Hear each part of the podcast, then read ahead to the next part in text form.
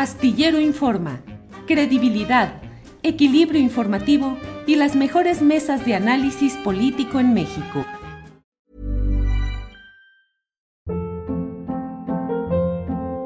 Hold up. What was that? Boring. No flavor. That was as bad as those leftovers you ate all week. Kiki Palmer here, and it's time to say hello to something fresh and guilt-free. Hello Fresh. Jazz up dinner with pecan-crusted chicken or garlic butter shrimp scampi. Now that's music to my mouth. Hello Fresh. Let's get this dinner party started. Discover all the delicious possibilities at hellofresh.com. Hey, it's Ryan Reynolds, and I'm here with Keith, co star of my upcoming film, If, only in theaters, May 17th. Do you want to tell people the big news? All right, I'll do it. Sign up now and you'll get unlimited for $15 a month in six months of Paramount Plus Essential Plan on us. Mintmobile.com slash switch. Upfront payment of $45 equivalent to $15 per month. Unlimited over 40 gigabytes per month. Face lower speeds. Videos at 480p. Active Mint customers by 531.24 get six months of Paramount Plus Essential Plan. Auto renews after six months. Offer ends May 31st, 2024. Separate Paramount Plus registration required. Terms and conditions apply if rated PG. Astillero Informa, credibilidad, equilibrio informativo y las mejores mesas de análisis político en México.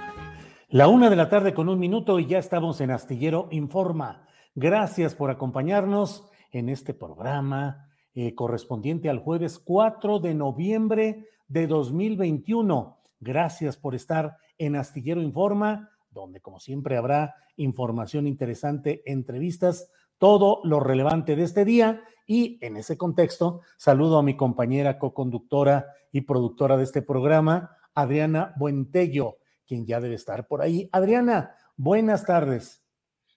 ¿Cómo estás, Julio? Muy buenas tardes, saludos a todos. Eh, pues yo los, los saludo en este jueves con un ardor de ojos. Fíjate, Julio, que hay desafortunadamente un incendio o se registró un incendio hace algunas horas cerca de aquí donde estoy, en el mercado Sonora. Así que si me ven acá llorosona. Es que estás muy cerca de ahí, ¿verdad? A unas cuadras. Estoy, estoy a unas cuadras, si bien no está súper cerca, pero sí, este, sí estaba llegando bien fuerte. El, tuve que cerrar todas las ventanas.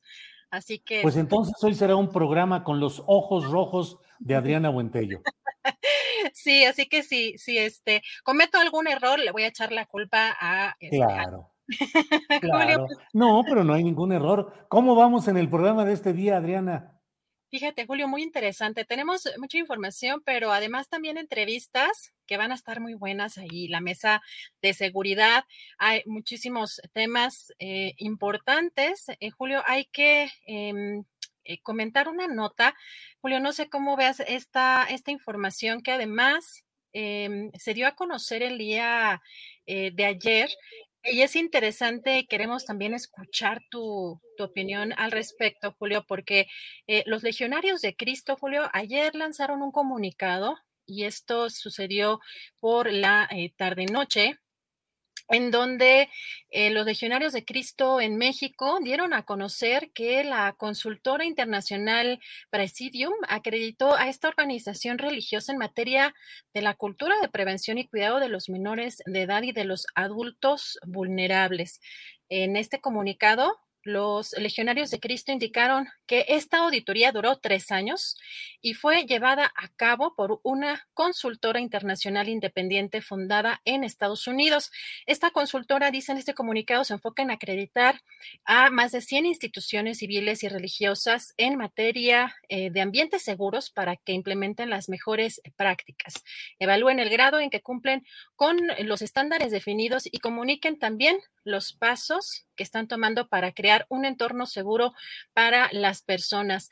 Es muy importante este comunicado, Julio, porque además detallan que eh, la congregación em, en este proceso se señalan 25 estándares de ambientes seguros y 60 requisitos que la Legión debe cumplir para recibir la acreditación.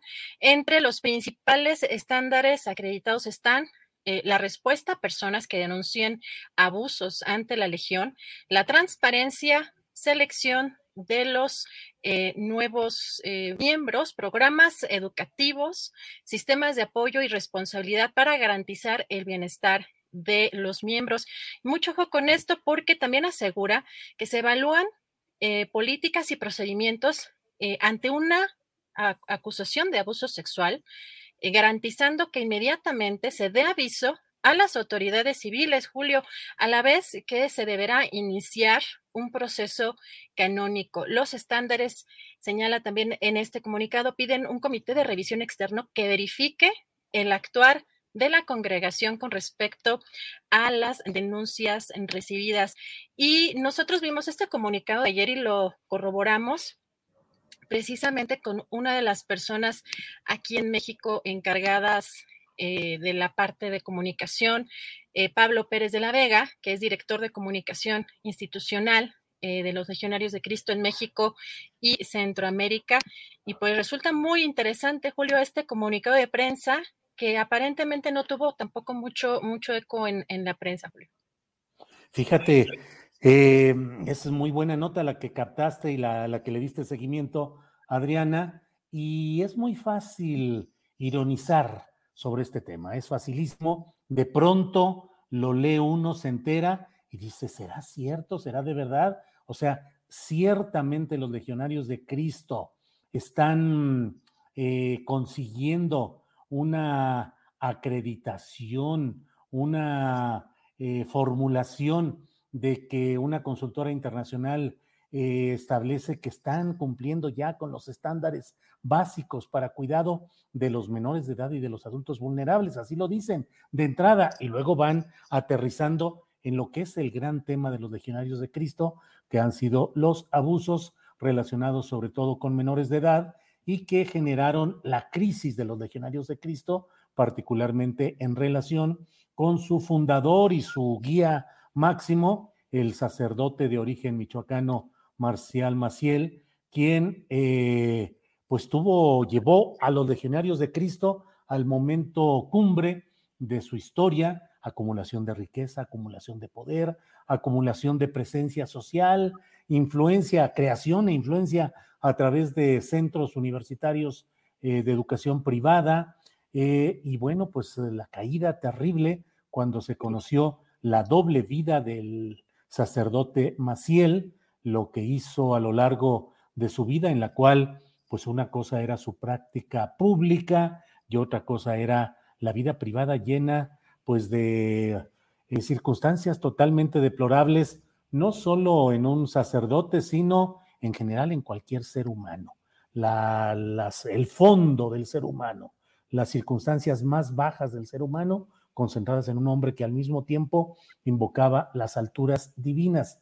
De ese golpe no ha podido reponerse esta organización, los legionarios de Cristo, y ahora pues llama la atención, Adriana, esto que dicen de una consultora internacional, de un proceso de acreditación que les llevó tres años, eh, los 25 estándares de ambientes seguros y 60 requisitos que la Legión debe cumplir.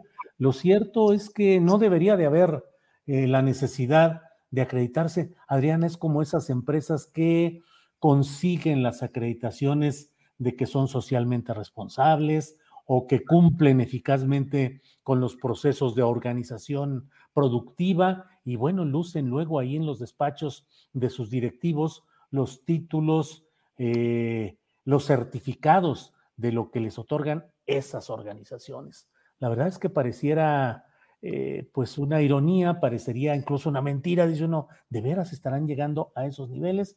Bueno, pues esa es la búsqueda, la búsqueda, Adriana, de tratar de encontrar un regreso a una situación de credibilidad, de una situación de alejarse de todo lo que ha sido durante largos años el estigma de los legionarios de Cristo a partir de su padre fundador, el sacerdote Maciel de origen michoacano, con una gran influencia en el Vaticano, con una relación muy cercana y muy eh, favorecida, pues, sobre todo por el Papa Juan Pablo II, y que pues entró en una crisis en la cual se le retiró, se le ordenó que se retirara a oración. Nunca ha habido justicia suficiente respecto a los casos en los que él participó, el señor Maciel, y tampoco de otros legionarios de Cristo que han sido señalados por este tipo de cosas, Adriana. Julio, pues resulta muy interesante que una de sus pues políticas o de estos protocolos están diciendo que pues van a garantizar que inmediatamente se dé aviso a las autoridades civiles en, dado caso de que se presente una denuncia por abuso sexual, lo cual, Julio, pues evidentemente resulta pues una pues muy interesante pues digamos, protocolo, cuando normalmente lo que hacían era manipular a la gente, a la familia, para que este tipo de denuncias pues no llegaran a las autoridades civiles. Así que pues esta, este comunicado eh, resulta eh, pues muy interesante en, en, muchos aspectos, Julio. Y pues si te parece, ya tenemos por aquí a nuestro colega Juan Omar Fierro para nuestra siguiente entrevista, que pues estuvo en la audiencia de Emilio Lozoya y pues vamos a ver lo, interesante que de los detalles de lo que se dio el día de ayer y yo regreso más adelante, Julio. Muy bien, muchas gracias, Adriana. Y vamos a pasar, como lo has dicho, con el periodista Juan Omar Fierro, con quien eh, vamos a platicar. Él es reportero de la revista Proceso. Juan Omar Fierro, Buenas tardes. Hola Julio, muy buenas tardes. Juan Omar, ¿cómo te fue ayer en todo el proceso de la audiencia, de la diligencia judicial relacionada con Emilio Lozoya? ¿Qué nos compartes de lo que ayer viste, de los detalles de esa diligencia judicial? Bueno, lo que, lo que vi ayer fue, por ejemplo, ya un cambio de estrategia de la Fiscalía General de la República ante eh, Emilio Lozoya, un cambio de estrategia que sí está, de estrategia que sí está motivado por esta fotografía que eh, la periodista Lourdes Mendoza eh, dice haber tomado en este restaurante el Junam. Eh, la Fiscalía General de la República, la Unidad de Inteligencia Financiera y hasta el representante de Pemex no tuvieron ningún empacho en decirle al juez que parte de las razones, motivaciones para solicitar el cambio de medida cautelar de esta libertad condicional que gozaba Lozoya a la medida de prisión preventiva justificada. Tenía que ver con eh, esta fotografía y algo que el fiscal eh, de la el fiscal de, de, FGR, Manuel Granados, denominó falta de pudor procesal, una frase que no vamos a encontrar en ningún código penal de ningún lado, pero que se refirió, si digamos, a esta amplia libertad y a, este, eh, a esta actitud de Emilio Lozoya de pues llevar una vida normal, eh, eh, como ir a, restaurantes y de partir con sus amigos en medio de este proceso penal y de y pues de las críticas cada vez más fuertes que se hacían justamente a que él fuera la única persona en libertad de todos los que están señalados por él mismo eh, a partir de los presuntos sobornos que Odebrecht entregó primero para la aprobación de obra pública y esos sobornos habrían sido eh, parte de lo que recibió Lozoya y parte de lo que se destinó a campañas electorales y después para la aprobación de la reforma energética, ¿no? Sí, eh, Juan Omar, que incluso entiendo que el propio juez ayer dijo que no había ningún problema para que el señor Lozoya pudiera comer donde quisiera. No sé si con estas palabras exactas, pero finalmente la libertad condicionada en la que estuvo el señor Lozoya, pues era para estar en la Ciudad de México, pero no le impediría comer donde él hubiera querido diariamente, si así lo hubiera decidido. Juan Omar, ¿estoy en lo correcto? Estás en lo correcto y efectivamente la medida cautelar se dijo varias veces eh, para Emilio Lozoya es la aportación de este brazalete electrónico en ese sentido, la defensa enfatizó varias veces que no hubo ninguna violación, que en todo momento la Fiscalía General de la República, incluso la Guardia Nacional y las unidades de medidas cautelares siempre supieron dónde estaba eh, localizado Emilio Lozoya. Otra de las medidas cautelares es justamente no salir de la Ciudad de México y su zona metropolitana, porque ni siquiera es solamente la Ciudad de México, también puede estar en la zona metropolitana, o sea, podría ir a Satélite, podría ir a Naucalpan, podría ir eh, pues a Ciudad Nezahualcóyotl, a Catepec, ¿no? Pensando en que todo esto ya se forma parte del, del Valle de México, ¿no? Entonces, pues bueno, el juez sí dice claramente, pues es que eso, ese, ese argumento que me están presentando de esta conducta reprochable que dijo la fiscalía pues no lo voy a tomar en cuenta porque pues, su libertad condicional solo incluía estas restricciones de movimiento fuera de la ciudad, eh, portaba el brazalete, no tiene pasaporte, entonces pues no cometió ninguna violación y a la ley y, él puede en efecto desayunar, comer y cenar con quien quiera y en donde quiera. Entonces, pues en realidad Lozoya sí no violó ninguna ley y esto por eso mismo el juez lo desecha como argumento al momento en que dicta la prisión preventiva justificada. Juan Omar, uno de los propósitos de este criterio de oportunidad, que era el tema sobre el cual había negociado la Fiscalía General de la República, implicaba la idea de que pudiese denunciar a un superior jerárquico que lo hubiera inducido o que hubiera sido cómplice en los actos que se han ido imputando al señor Emilio Lozoya. Pero ahora que la propia fiscalía dice que ya se terminó esta etapa y que cambian las cosas, ¿eso implicará que la posibilidad de llegar a Enrique Peña Nieto por la vía judicial mediante estas delaciones esperadas de Lozoya, ya esa vía se cancela y al menos por esta vía no habrá ya manera de llegar a Peña Nieto, Juan Omar? Pues en este caso no se habló de, las imputaciones arriba, sí se habló de que este criterio de oportunidad no ha rendido eh, las expectativas, eh, no, no, no, no, no, no alcanzó las expectativas más bien que tenía la Fiscalía General de la República.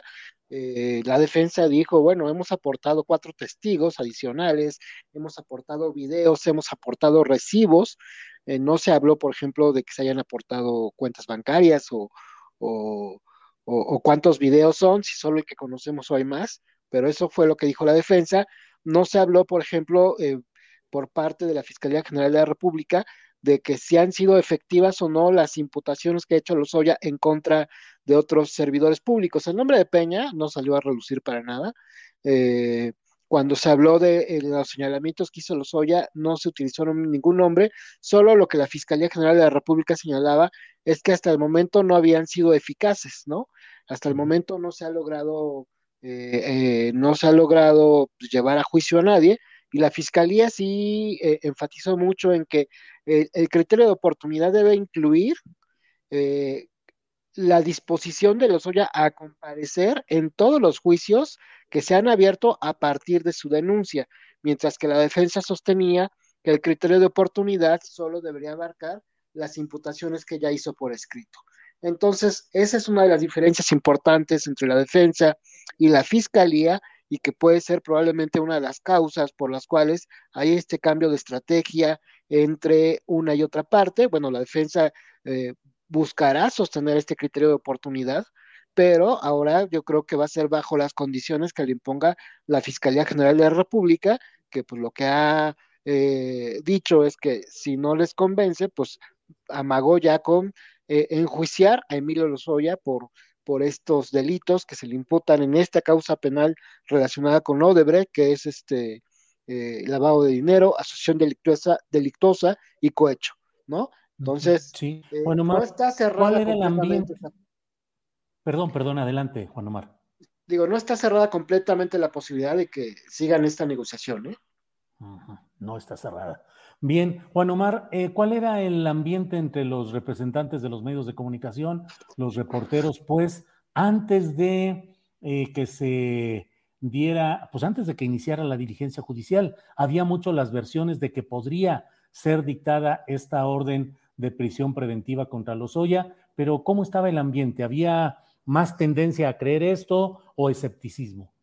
Había un gran escepticismo, ¿no? No, no, no eran claras las versiones sobre esta prisión preventiva justificada. Creo que había un par de columnistas, pero los reporteros que cubrieron la fuente judicial, eh, que habían estado publicando, por ejemplo, eh, la, que, eh, que esta audiencia había sido solicitada por la defensa para ampliar el plazo de investigación complementaria y que la Fiscalía General de la República se oponía a esto, no tenían el dato de que se iba a solicitar la prisión preventiva justificada. En la, ya estando en la audiencia, en algún momento, cuando ya se, el juez niega ampliar el plazo a dos meses y solo acepta ampliar este plazo de investigación a un mes, dice, bueno, pues ahora vamos a discutir las medidas cautelares y hubo sorpresa entre los que estábamos adentro, porque no teníamos el dato preciso de que sí estaba contemplado en la audiencia.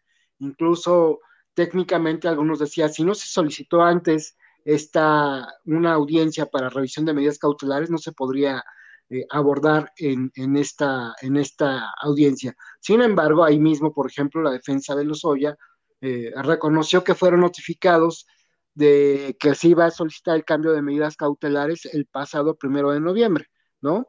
Este, este, entonces, la defensa sí estaba preparada eh, en ese sentido, y bueno, la fiscalía también, porque pues ambos tenían en mente que esa iba a ser la parte más dura de la audiencia, y en efecto, la primera parte de haber durado, eh, la primera parte relacionada con la ampliación del plazo de investigación de haber durado una hora y, el resto de la audiencia se lo llevó lo de, eh, lo de las, el cambio de medidas cautelares y este, esta eh, solicitud de la fiscalía de dictar la prisión preventiva justificada, ¿no? Entonces, entre los medios había más que nada escepticismo y cuando ya empieza el juez a hablar eh, de, su resolución, que no, por ejemplo, no pidió receso para ordenar sus notas, sino que de inmediato empezó a resolver, una de las primeras frases que utilizó y que me llamó mucho la atención porque me dio a entender por dónde iba su, su resolución antes de que la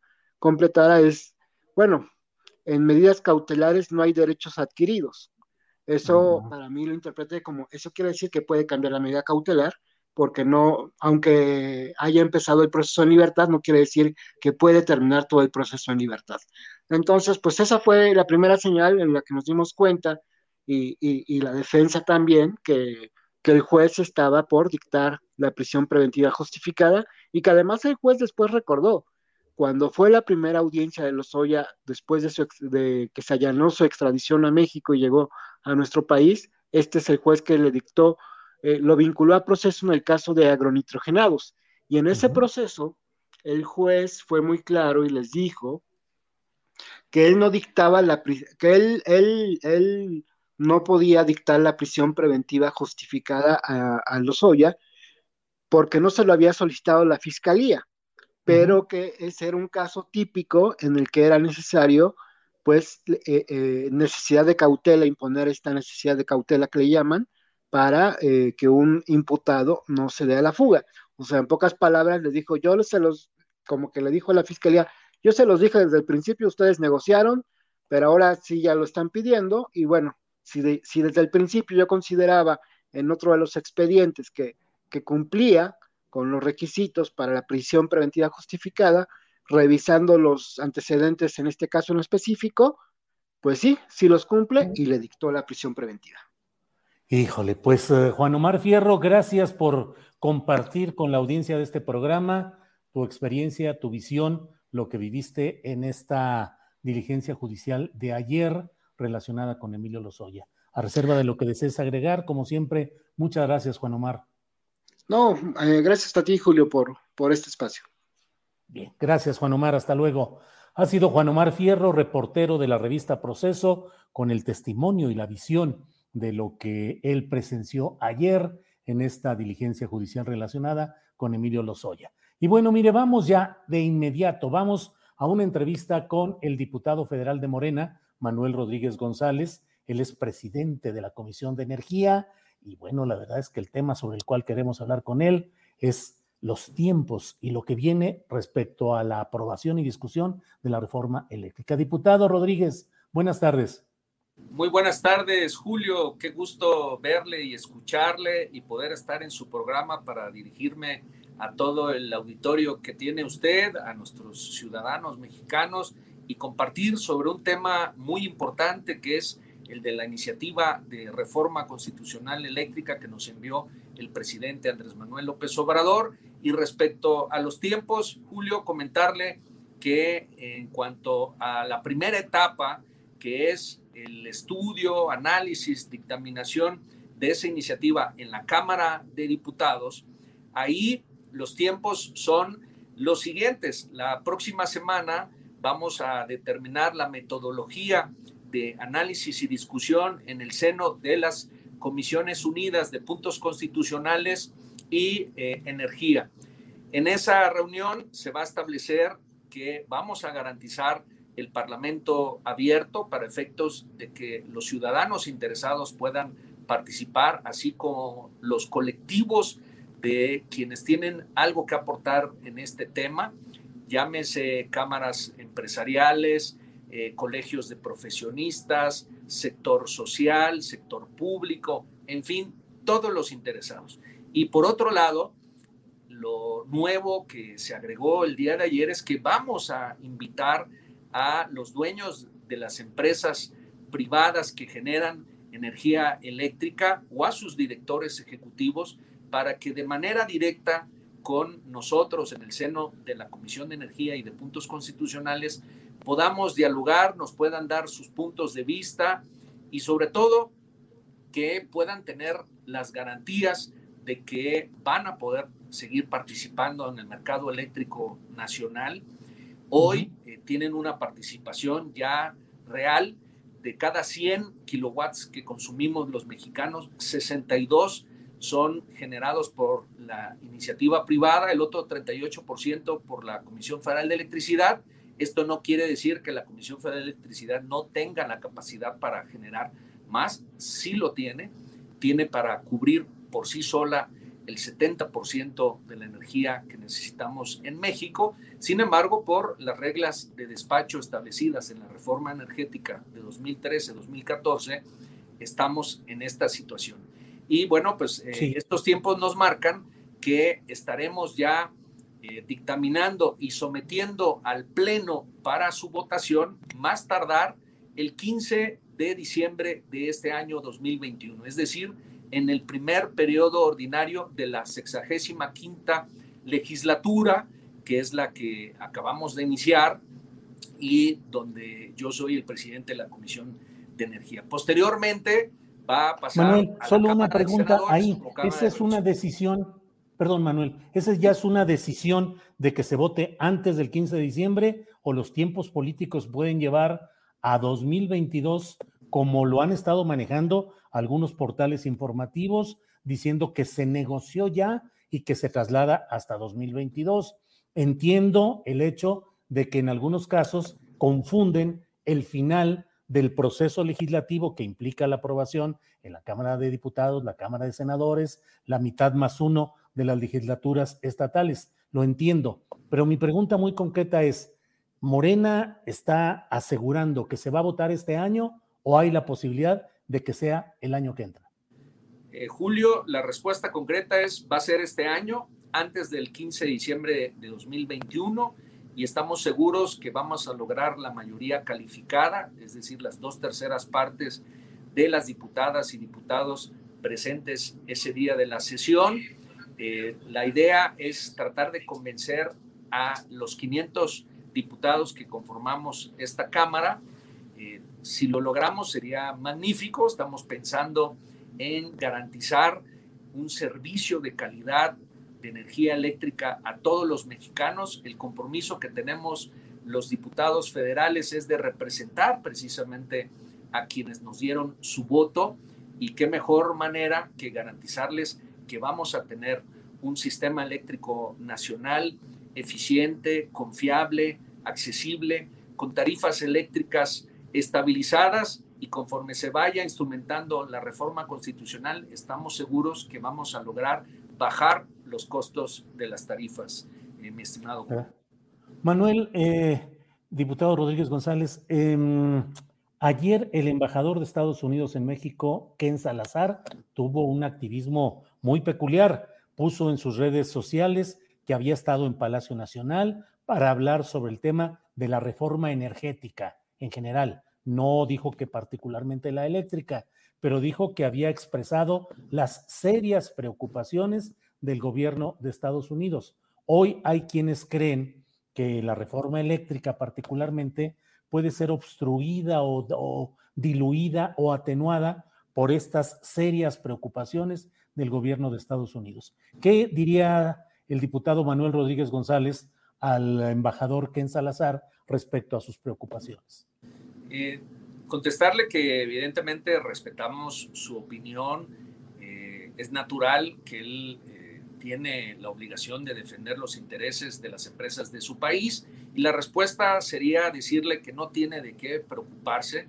Esta reforma constitucional eléctrica lo que va a hacer, por un lado, es garantizar que esas inversiones extranjeras que ya están en México van a continuar, que van a tener un trato justo, que además dentro del acuerdo comercial del Tratado de Libre Comercio que se acaba de renovar hace muy poco entre Estados Unidos, Canadá y México, ahí en el rubro energético se establece claramente que cada uno de los tres países integrantes tiene la libertad soberana de regular su área energética. Es lo que estamos haciendo en México. Y por otro lado, también se prevé ahí mismo que eh, las causales que pudiesen generar un arbitraje o incluso demandas eh, solo procederían en caso de una expropiación directa o indirecta.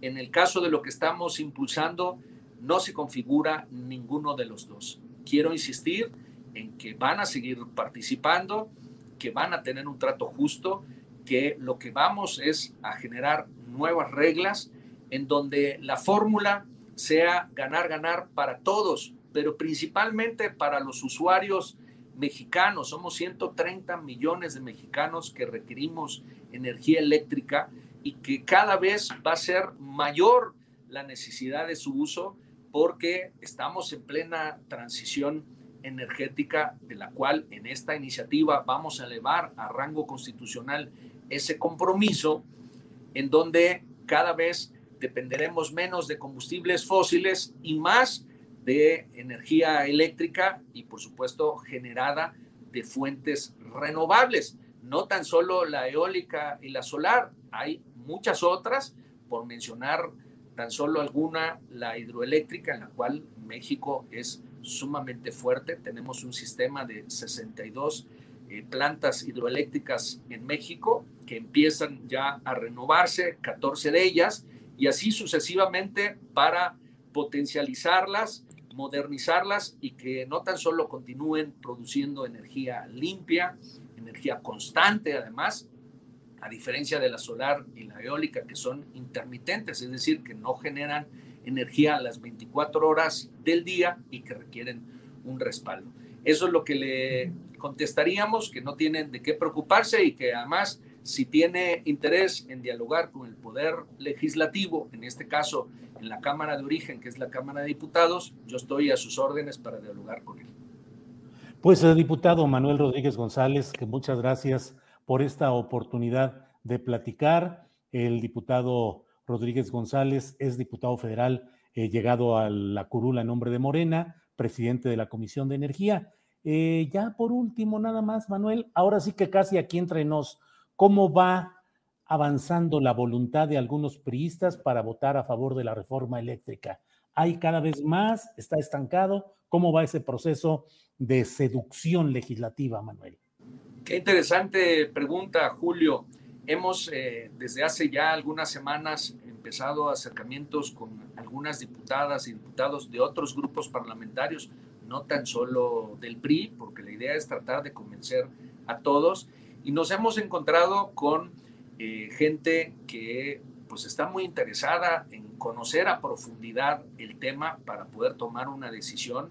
Algunos que van empapándose de los alcances de esta reforma dicen tener simpatía hacia ella y en el caso específico de los priistas sería natural pensar en que ellos serían de los primeros porque desde el punto de vista ideológico, ellos eh, defienden el nacionalismo revolucionario que tiene una gran empatía con esta propuesta, es decir, velar por los intereses de las mayorías, velar por un Estado mexicano rector de las áreas estratégicas y en este caso eh, el sector electricidad es un área estratégica de seguridad nacional para México y bueno, pues en ese sentido estamos seguros que teniendo las eh, garantías de que lo que se va a hacer es lo mejor para nosotros, pero especialmente para nuestro sistema eléctrico nacional, estoy seguro que vamos a tener no tan solo diputadas y diputados del PRI, sino también de otros grupos parlamentarios que finalmente voten a favor, tanto en lo general como en lo particular. Hasta panistas. Pues la idea es que puedan ser de todos los grupos parlamentarios, Julio. Bien, pues diputado, muchas gracias, muchas gracias por esta plática que nos ayuda a esclarecer sobre todo lo que es hoy una preocupación o un, una, un comentarios insistentes acerca de los tiempos legislativos para la aprobación, eh, la discusión y la eventual aprobación de esta reforma constitucional eléctrica. Muchas gracias, diputado Rodríguez, a reserva de lo que desee agregar. Gracias por su participación esta tarde. Muchas gracias, Julio. Pues deseo agregar que si me lo permite, yo estaré a disposición de usted y de su auditorio para irles informando de cómo va avanzando este ejercicio, el Parlamento abierto que tendremos en unas semanas, las reuniones con la iniciativa privada, con los dueños y directores ejecutivos de estas empresas generadoras de energía eléctrica, en fin, de todo el proceso que es de suma importancia y trascendencia para nuestro país y por supuesto debe ser de interés de todos nosotros. Muy bien, pues eh, muchas gracias, Manuel. Tomamos en cuenta, agradecemos esa posibilidad y seguiremos en contacto. Gracias, Manuel. Gracias, hasta luego. Hasta luego, gracias. Bien, vamos a continuar con nuestras entrevistas de este programa del jueves 4 de noviembre. Vamos a hablar con el doctor Arturo Huerta. Él es profesor investigador de la Facultad de Economía de la UNAM y le queremos preguntar sobre pues la reforma eléctrica y las aparentes o reales presiones del embajador de Estados Unidos en México, Ken Salazar, en este tema. Eh, Arturo, buenas tardes. Buenas tardes, Julio. Gracias por la invitación. Al contrario, Arturo, ¿cómo, cómo podemos entender eh, el activismo, sobre todo ayer muy abierto, del embajador de Estados Unidos en México, Ken Salazar, quien dijo haberse reunido en Palacio Nacional con funcionarios cuyos nombres no dio y dijo que era para hablar sobre las serias preocupaciones que tiene Estados Unidos respecto a la reforma energética en general, que en este esquema entiendo que implica eh, lo petrolero, de lo cual hubo incluso una carta de 40 congresistas de Estados Unidos expresando preocupaciones y pidiéndole al gobierno de Joe Biden que eh, pues elevara el nivel de la exigencia en México. Y dijo que había hablado de eso y luego dijo en otro tuit el embajador estadounidense que había hablado con Rogelio Ramírez de la O, secretario de Hacienda, para hablar sobre, junto con empresarios, de inversiones en el corredor transoceánico, el corredor en el istmo de Tehuantepec. Estuvo también en la Suprema Corte con el presidente de, del Poder eh, Judicial Federal, el ministro Arturo Saldívar. Un gran activismo. ¿Qué opinas de todo esto, doctor? Mira, eh, qué buena pregunta haces, Julio. La sociedad mexicana debe darse cuenta a dónde nos han llevado las políticas neoliberales de más mercado y menos Estado, impulsadas por los gobiernos desde Miguel de la Madrid, desde los ochentas hasta Peña Nieto que nos han llevado a un creciente proceso de extranjerización de la economía. Los sectores estratégicos, Pemex, la CFE, la infraestructura, se abrieron a la inversión privada nacional e internacional. Eh, y lógico, ahora que se quiere modificar tantito eh, la, la, presencia del sector privado en la industria eléctrica, con esta reforma eléctrica que acaba de presentar, que se va a discutir en el Congreso presentada por el presidente López Obrador, este, lógico, viene la reacción del capital privado, nacional e internacional, que tiene eh, fuertes inversiones en dicho sector. Mover tantito, doctor, es poquito lo que se está haciendo con la enorme reacción que están teniendo empresas y el propio representante de Estados Unidos, pero es poquito lo que se está moviendo. Sí, porque un sector estratégico, Julio, debe ser controlado por el Estado. Ajá. Eh, como lo estaba, Pemex y la CFE. ¿Por qué razón el sector estratégico debe ser controlado por el Estado? Porque son fundamentales para la vida económica de un país. Tiene que ver con todos los sectores de la economía.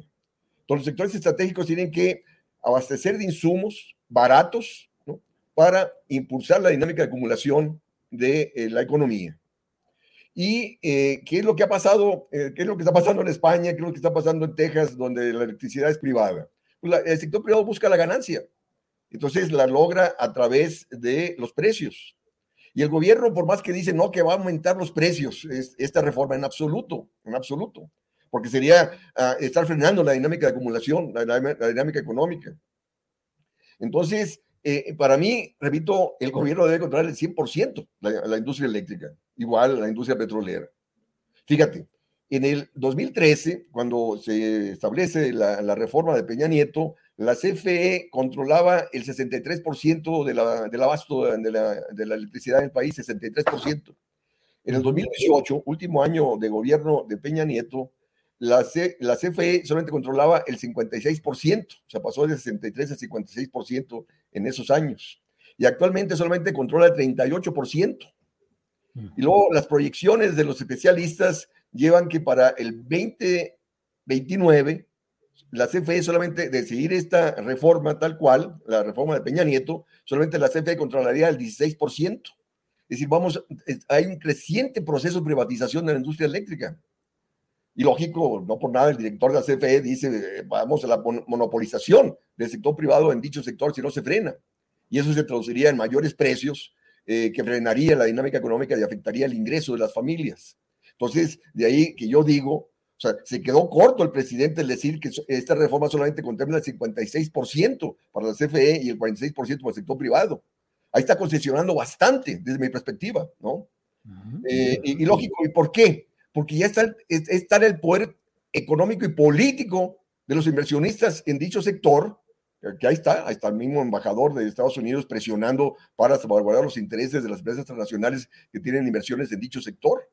Entonces, eh, eh, acabo, acabo, de escuchar al, diputado Manuel Rodríguez y dice, no, pues podemos conversar con él. Oye, la política soberana no se negocia con el extranjero. La política soberana se establece en el país, independientemente de qué eh, piense el capital internacional. Entonces, por eso te digo, ¿a dónde nos han llevado esas políticas neoliberales? Hemos perdido manejo soberano de la política económica, de las decisiones estratégicas de un país como el nuestro. Eh, doctor Arturo Huerta, con quien estoy hablando, en la experiencia latinoamericana, muchas veces la búsqueda de gobiernos nacionalistas de recuperar el control de áreas estratégicas como las energéticas, pues han generado ataques del exterior combinados con factores internos que han buscado desestabilizar y derrocar a esos gobiernos. Este lance del gobierno obradorista puede desatar circunstancias parecidas a las que se han visto en otras naciones, sobre todo pienso en Latinoamérica? No por nada, repito, solamente circunscribe el 56% para la CFE, justo para eliminar este, mayores presiones de los inversionistas en dicho sector, tanto presiones externas como presiones internas. De ahí que pues, no asume una posición como la, sería la mía, que el 100% fuera nacional, eh, fuera del Estado, ¿no? Porque, repito, los sectores estratégicos deben ser regulados por el Estado para el fin, propósito, así como lo fueron el, Pemex por décadas, igual que la CFE por décadas, impulsores del proceso de crecimiento. La, la, economía mexicana, Julio, creció al 6.4% promedio anual del 39 al 81, ¿no? cuando el Estado era el rector de la actividad económica, el Estado regulaba la banca, había cajones crediticios en favor de créditos al sector industrial, al sector agrícola, donde el gobierno regulaba el sector externo, eh, eh, justo para eh, evitar el gran crecimiento de importaciones que viniesen a desplazar a la producción nacional. Y con esas políticas neoliberales de más mercado, economía abierta, libre movilidad de mercancías y capitales, austeridad fiscal, han disminuido el tamaño y participación del Estado en la actividad económica y nos ha llevado a que la economía no nos pertenezca prácticamente, ¿no? Eh, y, de ahí, repito, la fuerte eh, presión que el gran capital está ejerciendo para que esta ah, iniciativa no progrese. Arturo, el exsecretario de Hacienda, Carlos Ursúa, ha dicho que esta propuesta de reforma eléctrica podría ser el peor error de la administración del presidente López Obrador. ¿Qué opinas sobre eso? Este, Ursúa eh, es un neoliberal, ¿no? Este, y bueno, el mismo presidente lo invitó para estar, este, cuando fue jefe de gobierno, ahí un alto cargo en, en el sitio federal, y después lo invitó a secretario de Hacienda, y es un economista neoliberal, que está por más mercado y menos Estado. Entonces, eh, ya están las consecuencias, ¿no? Por más que dice el presidente que terminó con el liberalismo, tiene un montón de economistas, sigue teniendo un montón de economistas neoliberales, y de ahí el porqué los problemas que la economía enfrenta. Entonces, este, eh, mira, la CFE está trabajando con el 55% de su capacidad instalada. ¿Por qué razón? Porque esta reforma que hizo Peña Nieto le da preferencia en, esta cuestión del reparto de, la electricidad a, las empresas privadas. Entonces, tiene una gran potencial la CFE para abastecer el mercado interno, pero le han reducido ese abastecimiento. O sea, justo, y de ahí la necesidad de, de esta reforma que presenta el presidente López Obrador para potenciar el desarrollo de la CFE y que deje de tener las pérdidas que está enfrentando. Eh, pérdidas, repito, resultando, resultantes de esta capacidad ociosa que ha sido desplazada por las empresas privadas y del hecho de que las empresas privadas utilizan los cables sin pagar la transmisión de electricidad. Y luego también hay contratos en esta, en esta reforma de Peña Nieto que obliga a la CFE a comprarle a estas empresas privadas por 20, 25 años a un precio fijo, ¿no? independientemente que, que, eh, que le surtan el 100% de electricidad contratada en, este, presente en dichos contratos. Entonces, eh, es, es, un neoliberal, Carlos Ursula, por favor. Arturo, gracias por esta oportunidad de tener más elementos de juicio para analizar con claridad lo que está sucediendo en este tema. Cierro solamente preguntándote, eh, ¿habrá en el pueblo mexicano la capacidad de organización y resistencia para apoyar y sostener una lucha de esta envergadura? ¿O puede ser que en la circunstancia política actual terminen los intereses eh, estadounidenses, extranjeros, aliados con fuerzas empresariales locales, atenuando o disminuyendo esta propuesta de reforma eléctrica? Mira, Julio, así como no hubo protestas en las reformas estructurales de Peña Nieto, ¿no?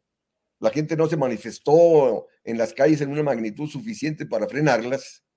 Eh, yo no estoy viendo eh, una manifestación del, pueblo mexicano o de aquellos que están de acuerdo con el gobierno para ah, movilizarse y defender esta, esta reforma eh, eléctrica que el gobierno ha, presentado al Congreso. Y el hecho mismo que ayer, o sea, esta entrevista que le acabas de hacer al diputado Manuel Rodríguez, de que se cambia hasta abril, pues pasa a ser reflejo en gran medida de estas presiones. O sea, eh, y a mí me preocupa, repito, que esta reforma light, así como la defino, eh, vaya a ceder más al capital este, eh, privado nacional e internacional que está presente en dicha industria. El gobierno tiene que mantenerse, repito, porque ya se dio mucho, ya se dio mucho en esta, en esta reforma. Este, donde solamente contempla 56% para la CFE eh, y 46% para este, el sector privado. ¿no? El, Reforma light. Exactamente, así, así yo la calificaría. Entonces no debe ceder más de lo que ya se dio.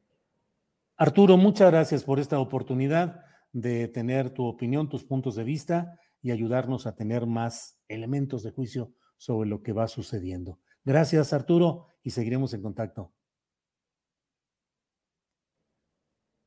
Gracias, hasta luego. Ya nos escuchó la voz, pero de todos modos, gracias Arturo y seguimos en contacto. Hasta luego. Gracias. Bien, pues vamos a, seguir adelante con eh, nuestro programa. Y mire, eh, el próximo 11 de noviembre, ya en una semana, serán las elecciones para los representantes del Consejo Universitario en la UNAM, en la Universidad Nacional Autónoma de México. Eh, hay tres fórmulas que están participando y de esas fórmulas solo hay una que está integrada 100% por profesores de asignaturas. Entonces, en unos segunditos más vamos a tener ya eh, en contacto con Karen Cuevas y Pablo Saldaña. Ellos son profesores de asignatura en la Facultad de Ciencias Políticas y candidatos a representar a los profesores ante el Consejo Universitario de la UNAM. Eh, hemos buscado, hemos eh, pensado en esta entrevista porque nos ayuda a tener una visión de lo que está pasando en la UNAM y particularmente me parece a mí de la lucha por mejorías laborales que están llevando a cabo algunos profesores de asignaturas, que son los pues los peor pagados en la propia estructura universitaria, eh, los que les pagan muy poco dinero con una precariedad absoluta y que hoy están en un uh, movimiento, en una actitud, en una postura que busca reivindicar sus derechos. Mientras están listos los profesores, déjeme ir leyendo parte de lo que aquí se dice en el chat. Eh, ya no más ataques a la UNAM por el gobierno abusivo, dice Juan Carlos Cruz. Eh, contra Infórmate dice reforma light. Eh, eh, aprobar la reforma de AMLO es darle más poder a Bartlett, dice Eric Ramírez. Felipe Sánchez dice el 20, 20 de noviembre, todos al Zócalo. José Cruz, ¿y por qué no se escuchó la voz de este economista cuando se aprobó el atraco de la reforma peñista? José Cruz, el profesor, el doctor Arturo Huerta ha estado permanentemente criticando y señalando muchas de estas cosas. No sé si ya revisó toda la, bibliografía y todos los artículos de opinión y lo que ha hecho el doctor Arturo Huerta, pero supongo que estarán algunas de esas críticas que a lo mejor usted no las conoce y por eso lo pregunta así, pero Em, pero en fin, eh, el gobierno de números falsos porque no dice los costos de producción de privados contra los de la CFE, dice Julián Mercado. Eh, fuera los grupos de poder y corruptos en la UNAM, dice Francisco Manríquez. Mm, Julio lees puros comentarios de los derebots, dice Maritza Aguado Sierra. Maritza, voy leyendo cómo va cayendo me entero del contenido hasta que lo voy leyendo, o sea, no tengo una eh, cartas marcadas ni dados cargados en este tema. Bastará el primero de diciembre, diciembre colmar la plaza del Zócalo. Podría ser esa la oportunidad para generar un colectivo y organizarse, dice J. Pablo Castel. Bueno, pues ya están con nosotros y les doy la bienvenida a los profesores Karen Cuevas y Pablo Saldaña. Buenas tardes, Karen y Pablo. Hola, ¿qué tal, Julio? Muy buenas tardes. Es un gusto estar aquí contigo y con tu audiencia. Muchísimas gracias por el espacio. Al contrario, gracias a ustedes. El, dentro de una semana serán las elecciones para integrar el Consejo Universitario. Eh, Karen. Es correcto, el 11 de noviembre es la, es la votación, justamente. Y bueno, pues nosotros estamos eh, como candidatos para representar a los profesores de la Facultad de Ciencias Políticas y Sociales. Eh, Pablo Saldaña, ¿qué es lo que proponen específicamente? ¿Cuál es la importancia de la planilla que ustedes presentan? Bueno, antes que nada, Julio, muchas gracias por la invitación y me gustaría decirle a tu público que eh, la importancia primero del Consejo Universitario es que es el máximo órgano de gobierno con representación real de la comunidad eh, dentro de la universidad. Y entonces eso creo que marca la importancia de estas elecciones.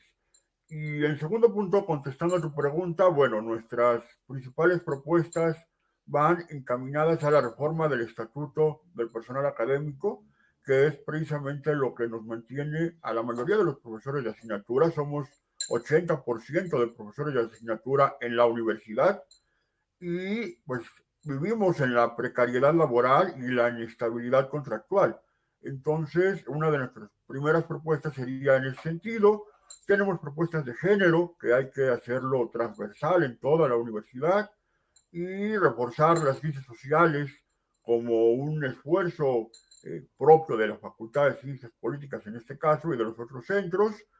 Y finalmente, bueno, ampliar la cobertura que brinda la universidad educativa y mejorar planes de estudio para actualizarnos, sobre todo ahora en la época post-pandemia, Julio. Gracias, Pablo Saldaña. Karen Cuevas, ¿cómo se puede reformar ese estatuto eh, de la propia UNAM para poder eh, incorporar eh, mejorías laborales para el 80% de su planta docente, según lo que están diciendo, que implicaría pues una, una erogación, una, una cuantía para el presupuesto ya establecido muy alta, pero ¿cómo podrían ser esos pasos, Karen? Mira, justamente estamos proponiendo estas reformas al Estatuto del Personal Académico porque consideramos, eh, en primer lugar, que tenemos que hablar de ello. Tenemos que traer estos temas a la mesa. Eh, nosotros, con igual que el resto de los profesores de asignatura, con mucho amor vamos a dar clases. La verdad es que eh, nos gusta mucho, pero pues como comenta Pablo, definitivamente necesitamos traer estos temas de la mesa. Es urgente que hablemos de ello y que el 80% de los profesores estemos en esta precariedad e incluso te puedo decir, nosotros como profesores de asignatura no tenemos certeza que el siguiente semestre, por ejemplo, nos vayan a dar una materia. Entonces, nuestras, eh, nuestros beneficios como trabajadores, evidentemente, pues están anclados a el que nosotros estemos dando clase. Entonces, tener esta incertidumbre total de, de no saber si vamos a seguir dando clase o no, bueno, pues eso nos genera pues múltiples, eh, múltiples cosas, múltiples cuestiones y hace que este mismo amor por la docencia, por la universidad, bueno, pues eh, tengamos que eh, buscar otros caminos, suplirlo. Casi todos los profes tenemos por lo menos dos trabajos, al menos los, los profesores de asignatura, casi todos tenemos dos trabajos.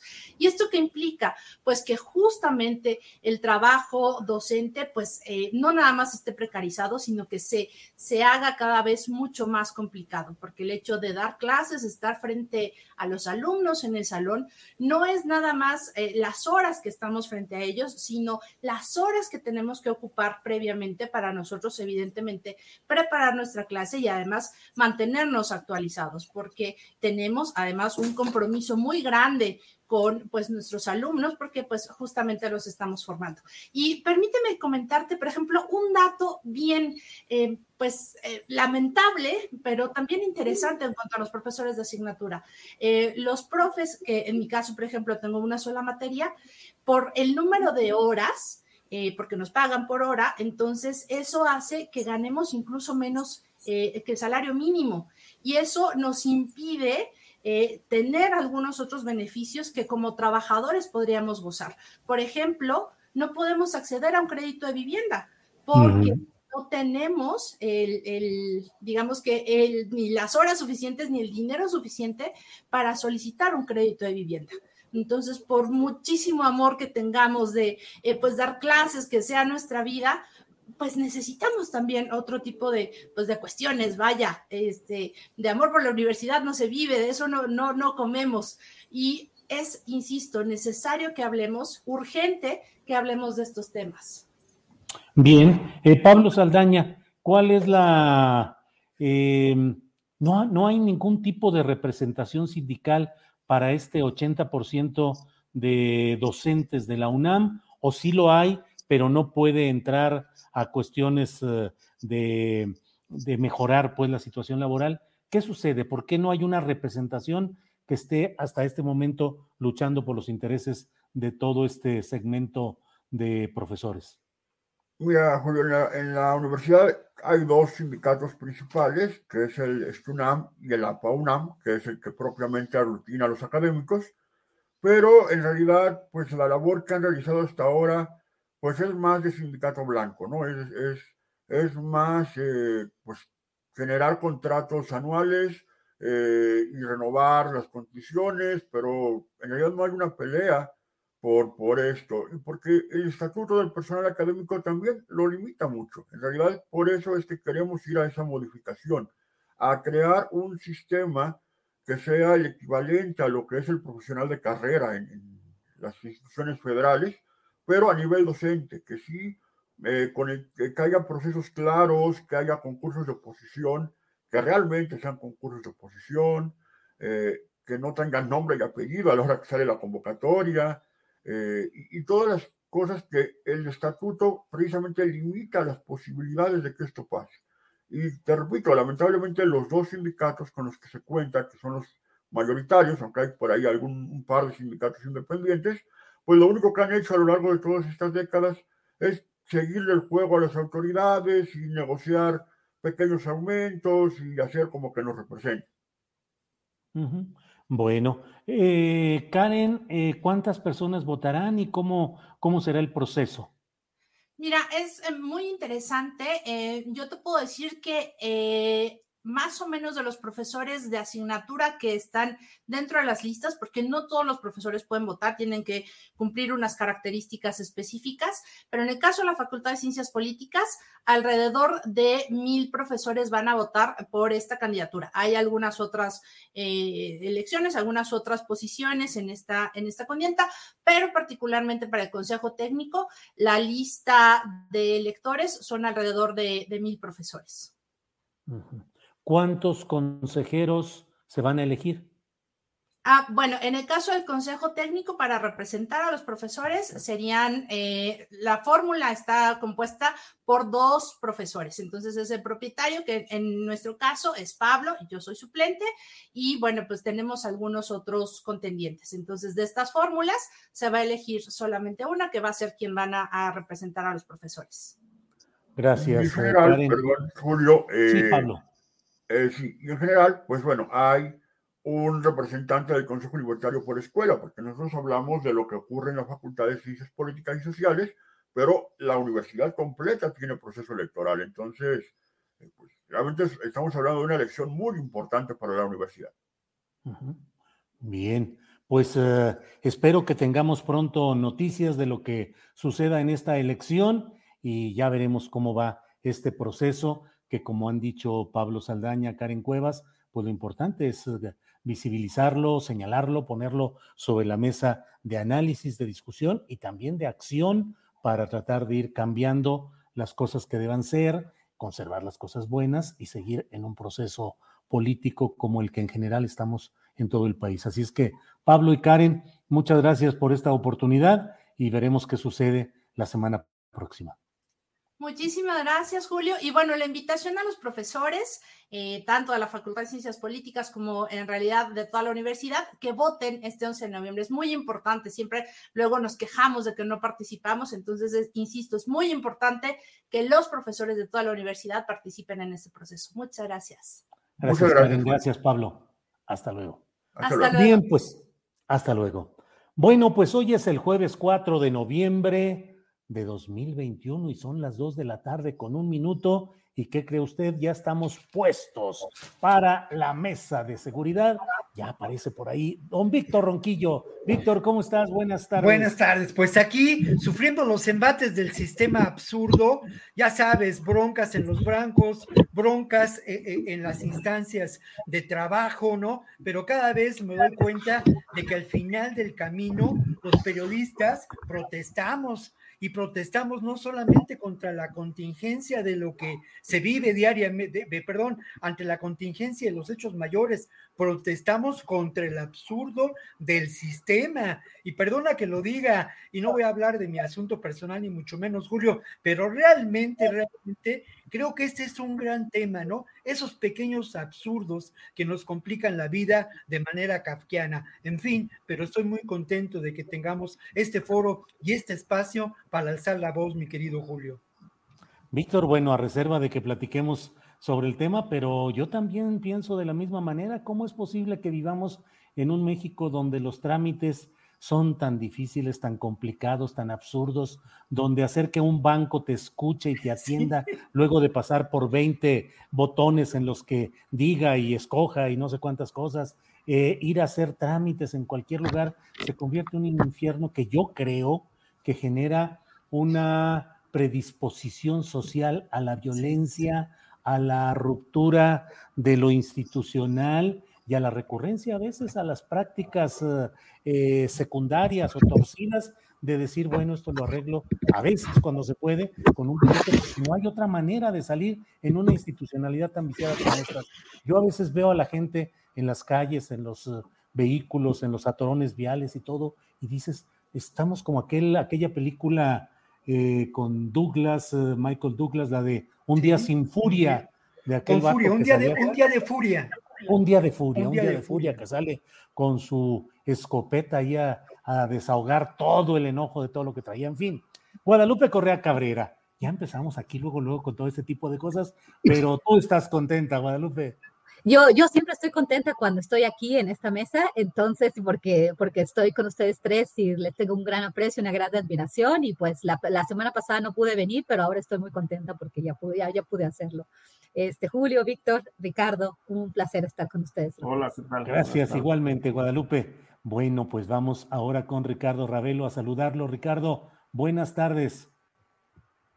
Buenas tardes, Julio. También, como siempre, un placer estar aquí. La semana pasada, por una falla mecánica eh, que me, dejó en la carretera unas horas, pues ya no pude acompañarlos, pero aquí estamos eh, para debatir estos temas interesantes de, de, este día. Bueno, muy bien, Ricardo. Los extrañamos a ambos, a Guadalupe y a Ricardo, pero estamos hoy nuevamente por aquí. Vamos a empezar pues con ustedes, Guadalupe Correa. El tema, ya lo sabes, es el tema Lozoya. ¿Qué significa? ¿Qué te parece? ¿Qué lectura? ¿Qué detalles aportas a una discusión que es muy amplia y desde diferentes ángulos, pero finalmente sobre el tema de lo que hemos vivido con Emilio Lozoya? ¿Qué opinas, Guadalupe? Pues bueno, es un tema que hemos abordado de, de, de diversas maneras. Yo creo que era de esperarse, ¿verdad? Después de todo lo que vimos en el restaurante Hunan, después de haber discutido, eh, después de lo que pasó el, el tema de la fiscalía, eh, seleccionando cuáles son las investigaciones que, que, iban a tener mejor término que otras, mejor término en cuanto a procuración de justicia, ¿no? La procuración selectiva de la justicia en México se ha pues manifestado de distintas maneras y esto lo hemos lo hemos eh, este lo hemos platicado. Por el otro lado, me parece también interesante que esto, pues después de tanto tiempo, eh, eh, que, que, que, eh, que Emilio Lozoya llegó a México, que no pisó la cárcel, que estaba enfermito, que lo acompañaron a un, a un hospital privado y que le dieron todas las atenciones, que lo escoltaron hasta allá y que bueno, al final con todo el dinero que tiene él y su familia, mucho de este dinero, el dinero este, que supuestamente se está investigando, no sabemos muy bien todos los detalles, pero bueno, ya, ya hay muchas investigaciones que nos pueden dar a conocer lo que, lo que, el, origen de algunos de los recursos que tiene esta, este personaje, que vinieron pues del erario público y, y esto es, es, es, importante reconocer, aunque también se reconoce que él tiene su propio dinero. Pero bueno, independientemente de esto, eh, el, el, arresto y el, el, hecho de que ahora sí vaya a pisar la calle Emilio Lozoya Austin, eh, también eh, nos hace, pues también nos hace decir, bueno, hasta ahorita y hasta cuándo va a quedar él en la cárcel, ¿no? Porque también sabemos que hay un problema de procuración de justicia en México, donde las fiscalías, no solamente la de esta administración, sino las fiscalías pasadas han integrado malos expedientes y cuando esto pasa, pues deben de dejar libre al, al, al susodicho, a las personas que alegadamente han cometido grandes crímenes. En este sentido, hay que también entender que el caso Lozoya es tan importante, ha tardado tanto tiempo eh, pues poder hacer algún tipo de acción. Eh, el presidente pues apoya a su fiscal y pues muchas personas dicen que esto lleva tiempo, ¿no? Que esto lleva tiempo, pero sin embargo había supuestamente ya una serie de investigaciones. Y bueno, esto no, no, nos pone a pensar que a veces la discusión pública va hacia lo que es Emilio Lozoya Austin solamente, ¿no? Pero hay dos cuestiones que son importantes destacar. Una de ellas es este concepto, ¿no? Que, que se manejó de alguna forma por la fiscalía, porque por investigaciones y por, y por las acusaciones hacia un grupo de académicos o administradores de la academia o de la ciencia y la tecnología con respecto al tema de la delincuencia organizada. Entonces, la delincuencia organizada, eh, en, este, en este caso, en el caso de Petróleos Mexicanos, creo que hay muchas personas que estuvieron vinculadas a Emilio Lozoya Austin, arriba y abajo. Entonces, ¿hasta qué grado podemos eh, ver quiénes son los que son responsables arriba este, de, Emilio Lozoya Austin? ¿Quién sabía lo que estaba sucediendo en Petróleos Mexicanos? ¿Quién palomeó? ¿Quién aceptó que esto sucediera y quién lo protegió? Por el otro lado, ¿quién lo ayudó? quiénes fueron sus comparsas, quiénes fueron sus secuaces, como por ejemplo hemos visto muchos reportajes de todo este grupo que trabajó de forma muy cercana, sus manos derechas, ¿no? Estoy pensando de, en Froilán Gracia Galicia, estoy eh, este, hablando de Enrique Sautrey y bueno, toda una serie de, de, complicidades, esta casa que tenían en una colonia eh, de la Ciudad de México, donde, donde se hacían todos estos acuerdos, ¿no? ¿Qué tanto más y por qué estas personas están completamente felices. Este, hay, hay, mucho que investigar que está en las redes sociales, que está en los reportajes sobre esta camarilla con la que, favoreció este tipo de, eh, de, de latrocinios, de, de, actos corruptos que, que, ponen en jaque a la economía de nuestro país en una, eh, institución tan importante como es Petróleos Mexicanos, ¿no? Entonces, eh, al ver a los abogados de Emilio Lozoya, los familiares, parecen que están pues bastante pues seguros de que esto va a tener un buen término para ellos. Entonces, todavía no se canta victoria. Creo que la, la actitud de la Fiscalía, el papel de la Fiscalía a, lo largo de los años en México, su debilidad, su, parte selectiva, pues nos puede hacer pensar que esto podría terminar mal para México, es decir, bien para eh, Emilio Lozoya Austin, pero no, no, no, podemos anticipar nada y vamos a ver qué es lo que está sucediendo. Se tardó la justicia y vamos a ver cómo, eh, cómo este caso se va desarrollando y cuántos más quedan en, el, en, banquillo de los acusados, que esto es muy importante. ¿Quiénes fueron los responsables? ¿Quiénes palomearon? ¿Quiénes fueron responsables de este gran atraco a la, atraco a la nación? ¿Y quiénes ayudaron a Emilio Lozoya? Y que hay más de lo que Emilio Lozoya supuestamente podría decirnos y qué es lo que está él arreglando para, para manchar a otros todavía que fueron de su círculo y ahora ya no lo son. Gracias, Guadalupe Correa Cabrera. Vamos con Ricardo Ravelo.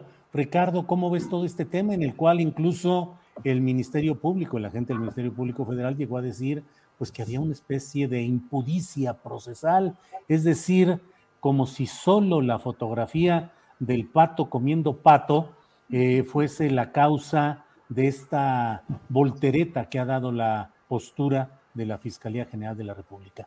¿Qué opinas de todo, de todo este tema en general, Ricardo, por favor?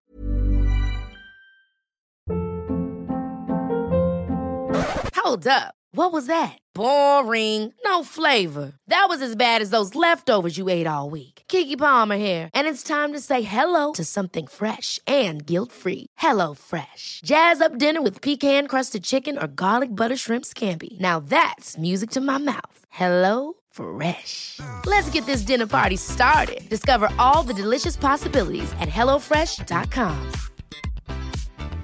Hey, it's Ryan Reynolds, and I'm here with Keith, co star of my upcoming film, If, only in theaters, May 17th. Do you want to tell people the big news? All right, I'll do it. Sign up now and you'll get unlimited for $15 a month in six months of Paramount Plus Essential Plan on us. Mintmobile.com slash switch. Upfront payment of $45 equivalent to $15 per month. Unlimited over 40 gigabytes per month. Face lower speeds. Videos at 480p. Active Mint customers by 531.24 get six months of Paramount Plus Essential Plan. Auto renews after six months. Offer ends May 31st, 2024. Separate Paramount Plus registration required. Terms and conditions apply if rated PG. Bueno, mira, Julio, en principio... Eh, es un caso que se ha prestado para el show eh, mediático eh, desde que se empezó las, empezaron las negociaciones en España para traerlo convencido de que se acogería al principio de oportunidad, digamos, eh, esto quiere decir un, volverse, convertirse en un testigo estelar de la fiscalía para enderezar una acusación eh, importantísima en contra del expresidente Enrique Peña Nieto, Luis Bedegaray, y una cauda de eh, funcionarios, exgobernadores que en su momento fueron legisladores que habrían recibido dinero para aprobar la reforma energética. Y conocer bien, pues, cómo se orquestó eh, el saqueo a Pemex con todo lo que ya sabemos, ¿no? Con la, la planta de agronitrogenados, los sobornos de Odebrecht, entre otros. Sin embargo, eh, a mí me parece que Emilio Lozoya eh, está corriendo la misma suerte que los eh, famosos testigos protegidos del crimen organizado, ¿no? Aquellos testigos de lengua venenosa como Jennifer, como Mateo, entre otros, que llenaron cientos o miles de páginas en expedientes criminales para incriminar a enemigos eh, que resultaron finalmente un fiasco porque cuando estos expedientes llegaron al Poder Judicial fueron eh, rechazados, los casos se cayeron precisamente por inconsistencias, porque los testigos, eh, si bien conocían algunas historias, pues no pudieron soportar con elementos fehacientes su dicho. Me parece que es el caso es el caso de Emilio Lozoya. Le, le, dieron muchísima credibilidad a, los dichos de Lozoya. La fiscalía construyó todo un andamiaje de acusaciones con base en sus versiones que hoy realmente no se pueden sostener todavía. Yo creo que este caso corre el riesgo de, de caerse precisamente porque, bueno, no es suficiente con el hecho de que Emilio Lozoya eh, tenga la razón. No basta tener la razón en, el, tema estrictamente jurídico y legal. Eh, hay que saberla explicar, en segundo punto. Y en tercer punto, bueno, pues eh, falta que se la den los jueces. Entonces, entre, entre lo que ha declarado de que sobornaron a legisladores, etcétera, etcétera, a la parte que tiene que ver con probar que estos legisladores realmente recibieron el dinero, que yo no lo dudo, pero una cosa es, la duda, o sea, lo subjetivo, y otra cosa muy distinta es eh, llegar con elementos claros, objetivos, para acreditar que tal funcionario recibió tanta cantidad, etcétera. Es decir, esta situación no se ha probado. Eh, está la acusación de la fiscalía, pero realmente todavía no hay elementos ni pruebas que alcancen para llevar, por ejemplo, a prisión a Peña Nieto, como el gran orquestador de esta maniobra eh, fraudulenta, esta maniobra perversa que se orquestó desde Los Pinos para aprobar un, fraude, como lo, resultó siendo la reforma energética. Ahora, eh, en efecto, Emilio Lozoya gozó de mucha, de mucha deferencia por parte de la Fiscalía. Eh, protección, eh, bueno, ya, ya, ya, nos comentaba este, nuestra amiga Guadalupe los detalles de, de, todos los privilegios de los que gozó este, Emilio Lozoya. Y creo que si, si bien el caso del, del, de la cena en el Juján pudo haber sido la gota que derramó el vaso, lo cierto es que ya, ya la fiscalía venía venía padeciendo una suerte de hartazgo con, tanta, tanto señalamiento y crítica no alejada de la razón en el sentido de todo este, este eh, protección, todo este cobijo que se le dio a Emilio Lozoya como el testigo importante, estelar, que iba a poner en, en, claro toda la corrupción y cómo se orquestó, pues ha resultado, desde mi punto de vista, un fiasco. Él no ha dicho todo, ha mencionado algunas cosas, ¿no? Pero no ha hecho señalamientos directos de cómo recibió las órdenes, quién se las dio, qué acuerdos tuvo con Peña Nieto, cómo se orquestó eh, el tema de la reforma energética, por qué, por qué recibió los sobornos de Odebrecht, se los autorizó el presidente, él sabía o fue una cuestión de mutuo propio para darle contratos a esta empresa brasileña. En fin, hay muchos eh, hilos, cabos sueltos que, que todavía no, no, no son claros porque, eh, como dice Guadalupe, eh, eh, el rompecabezas no ha terminado de armarse ¿no? completamente para conocer bien a bien qué papel jugó y qué rol jugó cada, cada personaje del poder en todo este atraco a, Pemex y, los fraudes colaterales que se cometieron. Creo que el hecho de que hoy esté ya en prisión preventiva Emilio Lozoya, pues eh, calma un poco el asunto de la opinión pública que ya estaba demasiado eh, fuerte cuestionando eh, un exceso de protección a un testigo que realmente no ha revelado toda la verdad, que todavía se ha guardado mucho, mucha información que no ha querido decir. Y que bueno, creo que ante los nulos resultados, me parece que bueno, bien podría fincársele a, a este hombre otras acusaciones por por no decir la verdad que se comprometió a, exponer y a declarar cuando se acogió al programa de, de, este, de la PGR para ser testigo estelar, queda de ver y yo creo que, bueno, este, es bien merecido que esté preso. Yo creo que nunca lo debieron de mantener fuera de la cárcel. Desde que llegó de Málaga, él debió pisar la cárcel porque además estaba acusado, está acusado de varios delitos graves eh, falta ver si realmente eh, cómo va a terminar esta, esta película, esta novela, este show.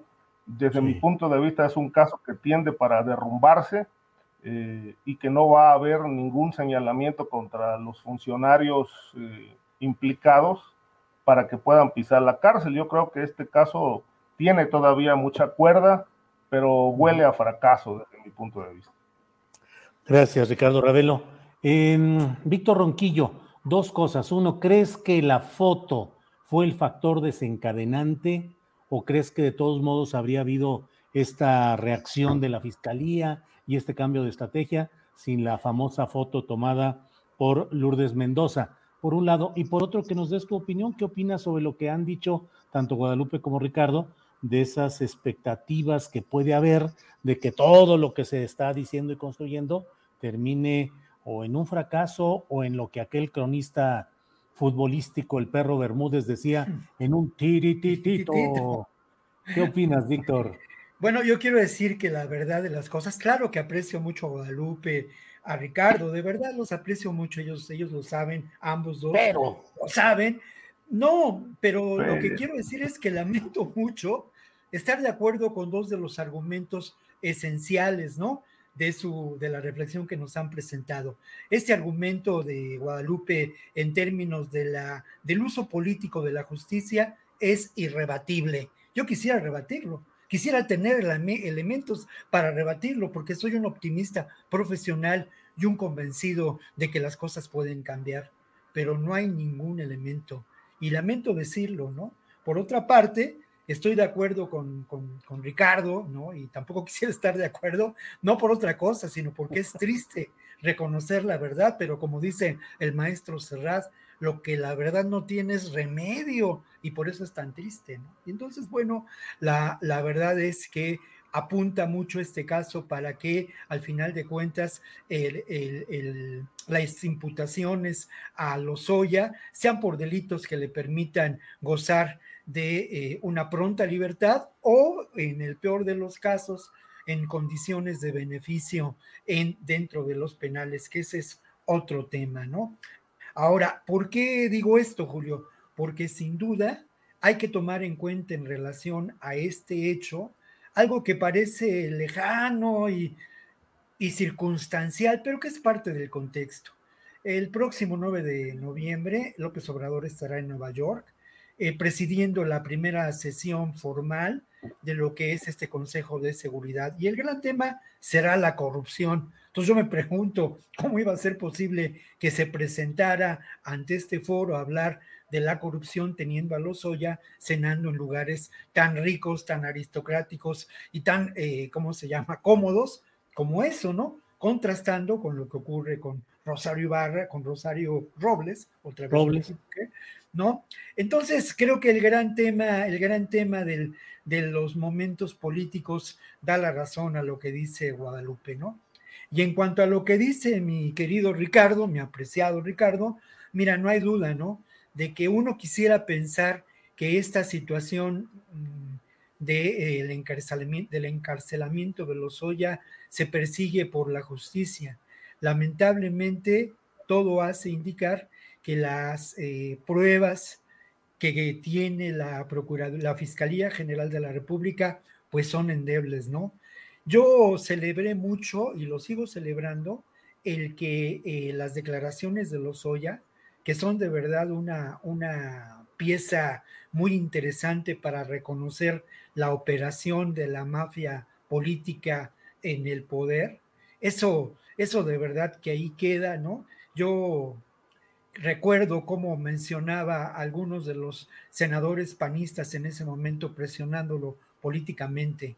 Lozoya en todo momento se dijo víctima y víctima del sistema y víctima directo de Lozoya y de Peña Nieto que conspiraron en su contra para someterlo y llevarlo a cometer esta serie de delitos que se le imputa, ¿no? O sea, tanto el asunto de Oderbrecht, que servía para la campaña de Peña Nieto, como el asunto de nitrogenados y como el asunto de favorecer en la reforma energética a, eh, a ¿no? Entonces, y, bueno, a todo, el, a todo el proyecto político de Peña Nieto, pero lamentablemente hay un tema que también quiero tocar y que es muy importante y por el cual creo que, que como dice Ricardo, queda quedan mucho a deber, ¿no? Y quedan mucho a deber las instancias de, de procuración de justicia, queda mucho a deber el discurso político y la promesa política de Andrés Manuel López Obrador, queda mucho a deber la actuación de la Fiscalía General de la República y el gran tema es que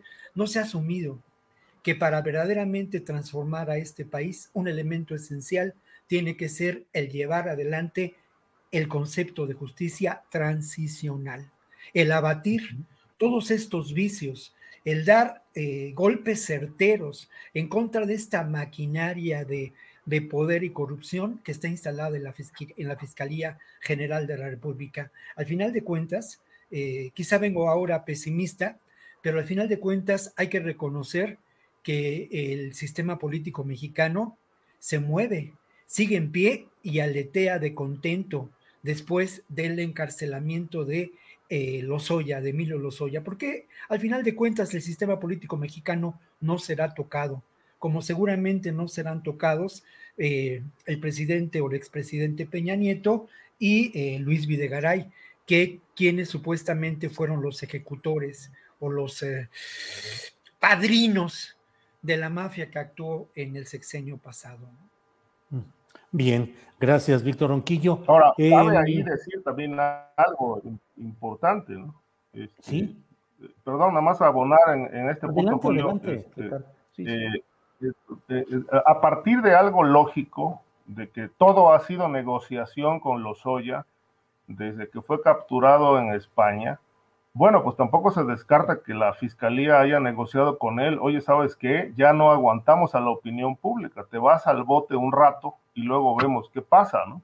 Es decir, en el terreno jurídico, legal, etcétera, todo esto es muy elástico, todo esto cabe, y ahí sí tendría muchísimo que ver la fotografía del Wuhan, el pato Pekín o, o laqueado como haya sido, eh, que tanto ruido generó en, la opinión pública, bueno, pues este, aquí seguramente no lo podemos probar, pero bueno, cabe en el terreno jurídico, así se, se manejan estos temas, hayan negociado con él, te vas al bote un rato porque ya es insoportable la crítica al, al, al, régimen.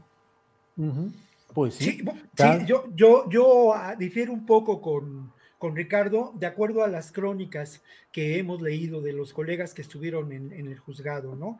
Eh, según las, algunas de las notas, se, dicen que se le veía preocupado, que incluso se, eh, eh, primero se puso rojo, luego empalideció, en fin, y luego lo otro, mira, también es muy, muy triste lo determinante que resulta esta fotografía, ¿no? Y también habría que preguntarse, y eso me faltó en, la anterior argumentación, también habría que preguntarse qué movió a esta fotografía, quién verdaderamente eh, organizó el evento más allá de la foto oportuna de la colega, que por otro lado, bueno, pues la colega es, eh, es en los hechos una enemiga este, real de los Oya, ¿no? Entonces es muy triste que, que, que la justicia se lleve a esos niveles de eh, tan limitados, ¿no? Por eso el concepto de justicia transicional y de verdadera transformación hay que reivindicar.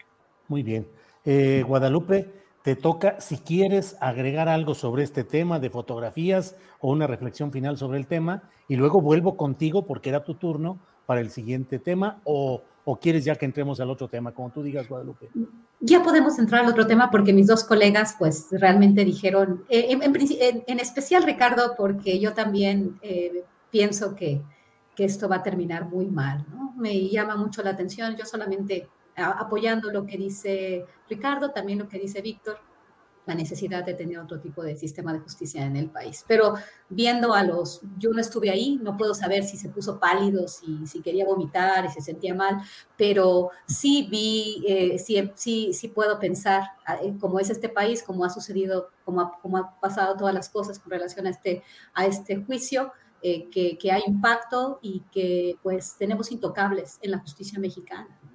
Y bueno, de nuevo, el papel de la Fiscalía General de la República está siendo pues eh, puesto en, duda. Me parece triste Y me parece triste que los mexicanos estemos pensando, no, esto es un show, esto es una cosa mediática, ya no se puede con la opinión pública, lo metieron un ratito, pero luego lo van a sacar. Y de alguna forma, al, al, ver la, yo las, las, las imágenes y, y, escuchar lo que decían los, los abogados, el abogado principal de Emilio Lozoya, pues los veía tranquilos, ¿no? Esto es especulativo, obviamente, como dije, vamos a ver cómo, cómo se desarrolla este caso, pero pues no tengo mucha fe en que, en que eso llegue a buen término, desafortunadamente. Bueno, Guadalupe, esto ya para cerrar, digamos, el tema de los Soya, y ahora te toca el turno también a ti, Guadalupe, para preguntarte cómo has visto, pues, eh, el subir de, tono y de agresión el asunto de los migrantes y la Guardia Nacional en el sur del país, que llevó a que hubiera ya, eh, pues, muertes en aquella de migrantes en, ese, eh, en esa situación. ¿Qué opinas, Guadalupe? Es una cuestión muy complicada el enviar a la Guardia Nacional a, vincularse al tema de la migración, de detener la migración, pues obviamente eh, va a derivar en muertes, eso lo sabíamos. no entiendo, en primer lugar, por qué se me envió a la Guardia Nacional a tratar con el tema eh, de la entrada de los migrantes a México. Esto fue una, una, pues una presión o un acuerdo que, que, ha existido, primero una presión en la era de Trump y ahora pareciera ser un acuerdo con las autoridades estadounidenses en el marco de los nuevos entendimientos, del entendimiento bicentenario, de una cuestión eh, de seguridad eh, que, bueno, un, hablar en del tema de seguridad, atacando las causas de raíz de la migración indocumentada, el desarrollo de los pueblos en, el sur de la frontera México-Estados Unidos y México como una, parte importante que podría, este tipo de inversiones que haría Estados Unidos en la frontera sur, en, el sur de México, podría abonar a los proyectos que tiene el presidente de la República y probablemente eso ha, hecho que pues, se mantenga la Guardia Nacional.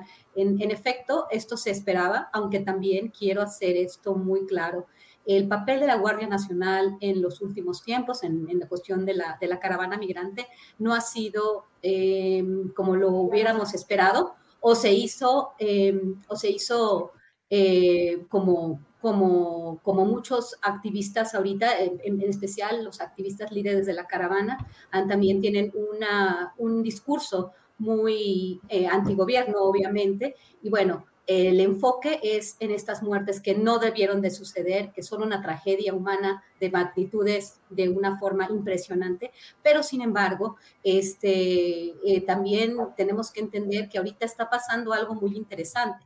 La caravana va a llegar a la Ciudad de México en un momento muy importante donde se están decidiendo varias cosas con relación a la política migratoria mexicana y estadounidense. Y bueno, México eh, le ofrece a los migrantes visas temporales para que puedan estar en el país, para que puedan trabajar y los líderes de la caravana ya lo han dicho, eh, las personas que, que han estado ahí en otras ocasiones también y que ahorita se dicen o la prensa los, presenta como líderes de la caravana, personas que acompañan a los migrantes y ya han dicho que ellos este, no, no, piensan que, el gobierno de México los va les, les va a hacer caso en sus, en, sus, en sus peticiones y que ellos quieren ir a Estados Unidos. Esto me parece muy interesante porque México ha dado, ha, dado esta, esta oportunidad de alguna forma y no sea en esta última caravana, que eso es muy importante, no sabemos muy bien los detalles de, de este de este incidente que ha sido terrible, que no, que no se justifica de ninguna forma. La muerte de los migrantes por parte de la Guardia Nacional es un desatino, es una tragedia humana. ¿Por qué? Por, por poner a fuerzas semi-militarizadas a atender un tema en el cual no debieran atender y no es un problema de alguna forma que tendría que atender México en esa, en esa magnitud. Pero por el otro lado está la cuestión política y está la cuestión de que México ha dejado pasar a la caravana este, sin, sin, ponerles estos bloqueos, sin, sin, este, sin esta, eh, pues, este, eh, estas estrategias, ¿no? De cerrar el paso como, como ha sido en otras ocasiones. Y vamos a ver qué es lo que, lo que sucede, ¿no? También los liderazgos de caravana que han estado, que han estado, que están operando en lugares como como la Ciudad de México, como Tapachula, como Tijuana, qué y con quién están relacionados, qué es lo que se busca, si los migrantes llegan a la frontera, eh, llegan en un número importante, qué es el mensaje que se quiere dar, qué es realmente lo que va a suceder en cuestión de política migratoria, porque sabemos que Estados Unidos está muy dividido con relación al tema migrante y bueno, ya hay una eh, decisión de la Suprema Corte eh, con respecto al programa Quédate en México, el protocolo de protección migrante, eh, que supuestamente primero el Departamento de Seguridad Nacional de los Estados Unidos había dicho que iba a acatar la decisión de la Corte, ahora dice que no la va a acatar. Eh, vamos a ver qué pasa cuando llegue la caravana y lo que la opinión pública estadounidense diga, porque muchas veces el, público conservador de Estados Unidos cuando ve este, este número de migrantes llegando a la frontera, pues tiene una, una reacción muy negativa, ¿no? Y esto de alguna manera va a llevar al gobierno demócrata a actuar de alguna forma y como ya reconoció el Departamento de Seguridad Nacional de los Estados Unidos, la implementación del programa Quédate en México está en manos de México. Entonces, estos eventos no necesariamente muestran una escalada en las agresiones del gobierno mexicano hacia los migrantes.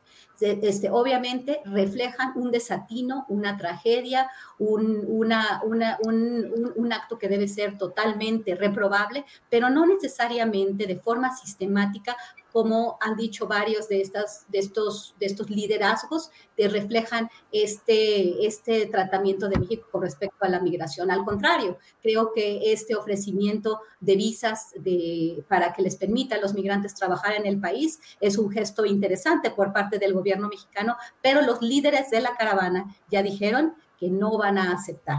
Habría que ver eh, cómo están estos liderazgos, cuál es su relación con otras organizaciones, quiénes son aquellos que llevan a los migrantes, a los niños y a las mujeres, porque también eh, la, agencia de noticias Reuters y otras agencias eh, pues reportaron lo que estaba pasando con los niños y las mujeres en camino. Se están eh, afectando, se están, este, están enfermándose y eso sí, vamos a continuar, vamos a hacer política, vamos a hacer política migratoria y no importa tanto el, estado de los migrantes. Esto a veces me da esta impresión, ¿no? A los, a los líderes importa más el, mensaje que pues la salud y la... Y la el bienestar de la gente. No sé, no, no, no creo, creo que no, no es no, es, no, no se justifica no acceder a estos beneficios o, o, a, una posibilidad que hay para esta gente que está huyendo de la violencia y la miseria, con tal de, de, decir que México es muy mal gobierno, que México no quiere a los migrantes y que no ha cumplido en otras ocasiones. Entonces, nosotros vamos a hacer política, vamos a... A, a, cumplir una función que todavía no está muy clara ni está muy clara hacia a qué grupos pertenecen estos supuestos eh, eh, protectores de derechos humanos. Muy bien, gracias Guadalupe.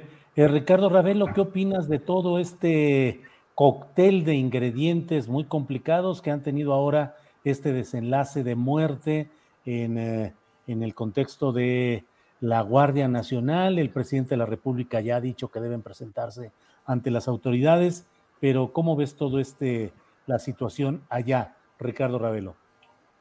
A mí me parece que es un, es un hecho muy lamentable. Ya Guadalupe daba pormenores muy, muy este, importantes, pero yo sí haría una comparación que, bueno, lo he percibido, puedo estar equivocado, pero eh, tratándose de un hecho de muerte causado por una institución del Estado como la Guardia Nacional, eh, a mí me parece que hay una reacción bastante tibia al respecto.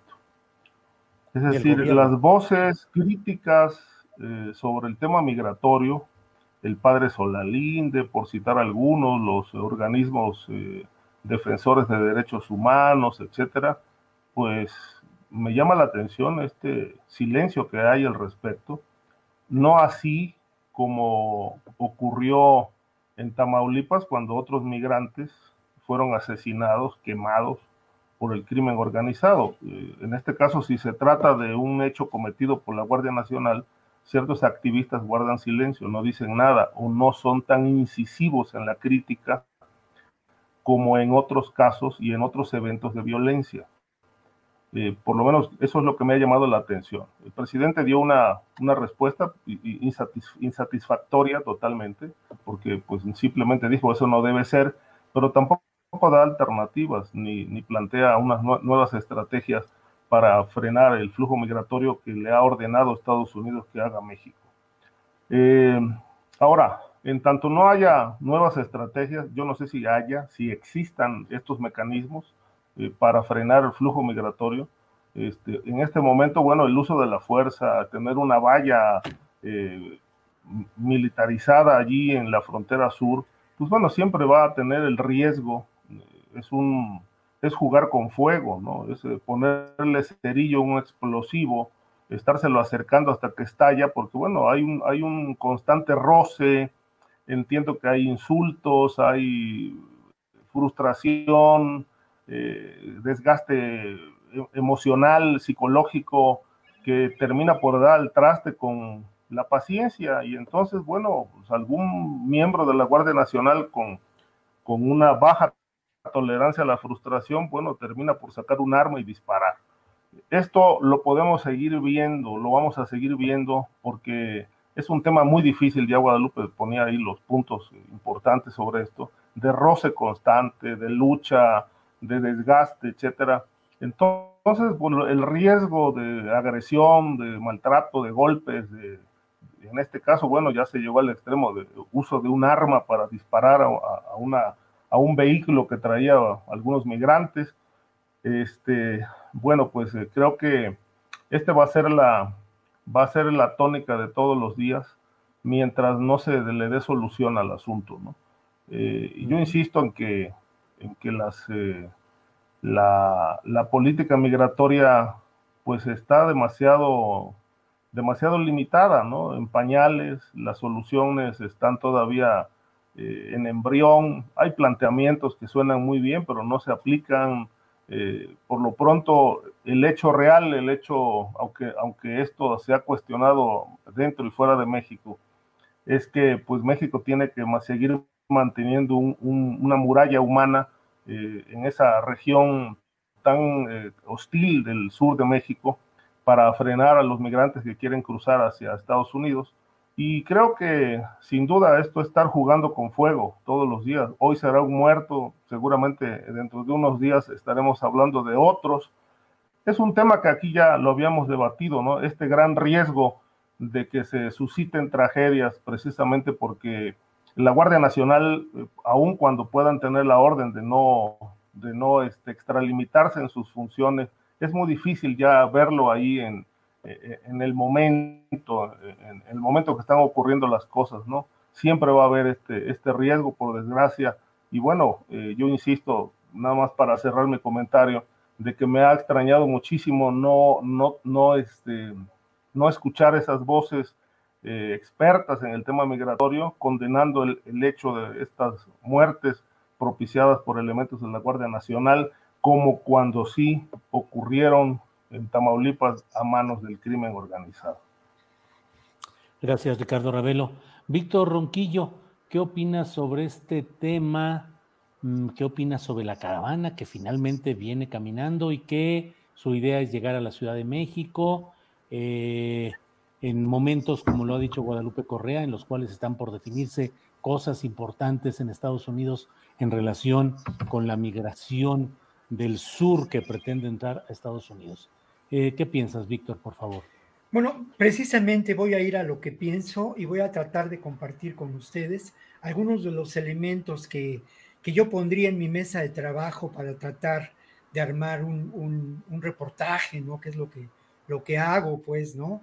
Mira, el primer elemento es que no hay duda de que eh, en este momento la política del gobierno mexicano ha dejado de lado este afán eh, de contención brutal, violatorio de los derechos humanos, y ha permitido que la caravana avance.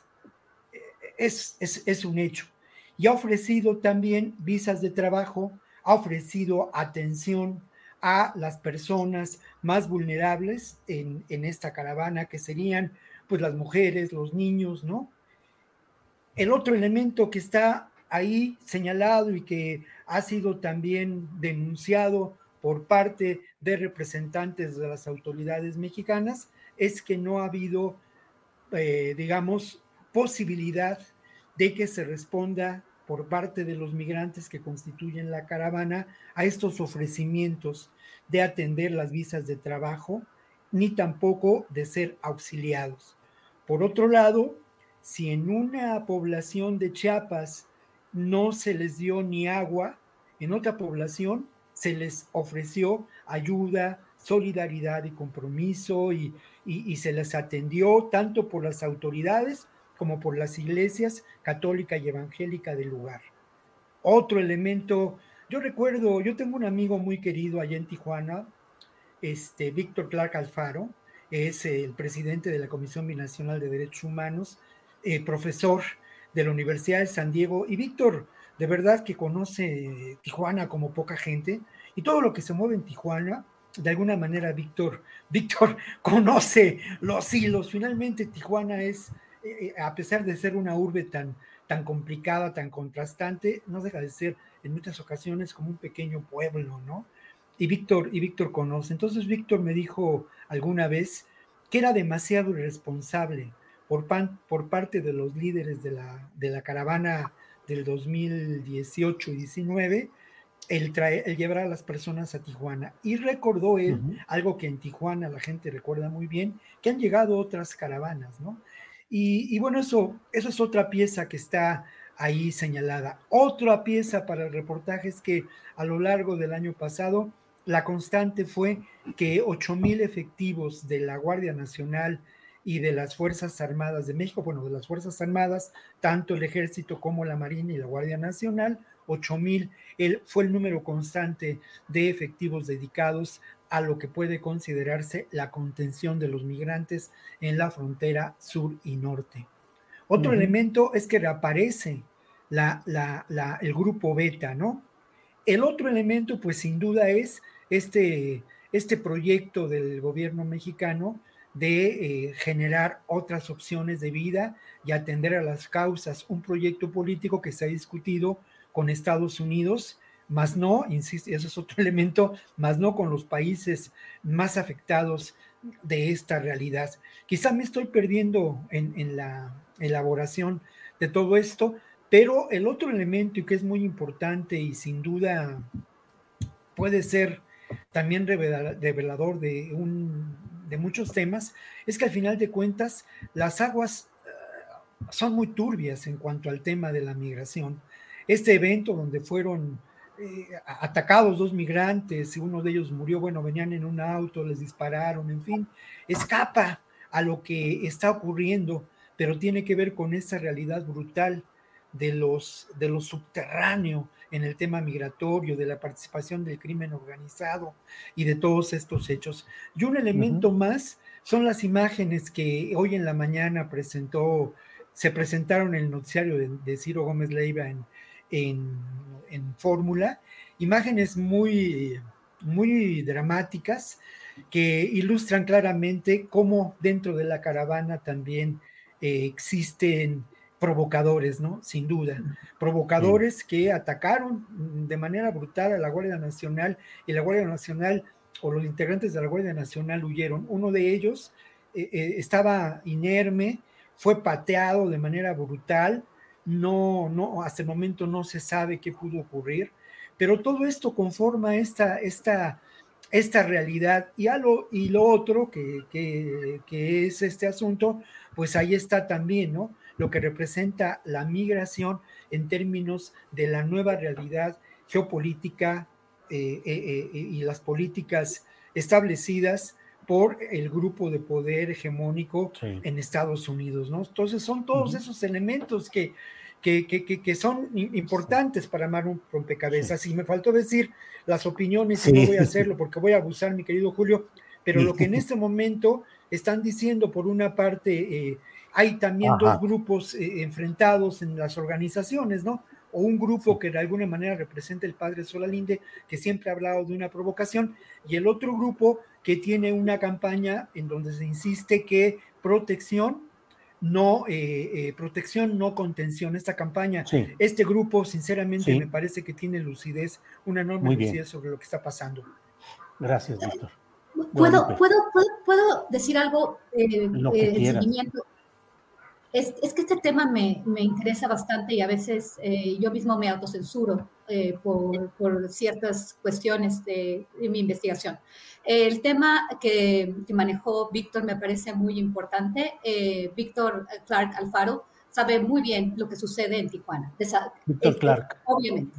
El tema de la organización de caravanas y este enfrentamiento con las fuerzas del orden no es nada nuevo, ha estado en muchos manuales de contrainsurgencia y sabemos que hay alguien, o pareciera ser que hay alguien que, que, que, desea este enfrentamiento, el enfrentamiento en Tijuana que pudo haber causado una tragedia impresionante en la era de Trump, esta irresponsabilidad de personas que acompañan eh, caravanas de, diciendo que son protectores de derechos humanos. Estoy pensando en Irineo Mújica, director de Pueblos Sin Fronteras, Luis García Villagrán, del Centro de Dignificación Humana, que son ahorita las voces más importantes de la caravana, también Willem Metelus, que es el que, el que siempre, siempre aparece cuando, cuando vienen grupos masivos de personas del continente africano, en, en el 2019 y mucho antes se vio su, su liderazgo. Eh, me parece muy desafortunada muchas veces este tipo de, de, de falta de responsabilidad al llevar niños y mujeres. De nuevo,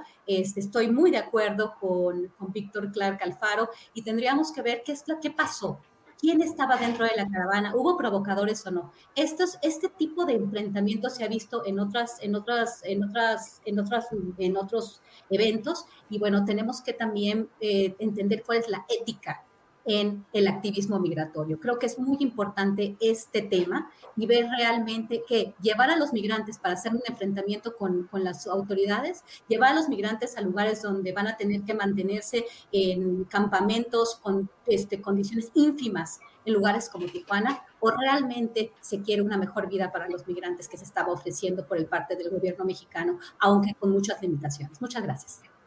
A ti, Guadalupe, gracias.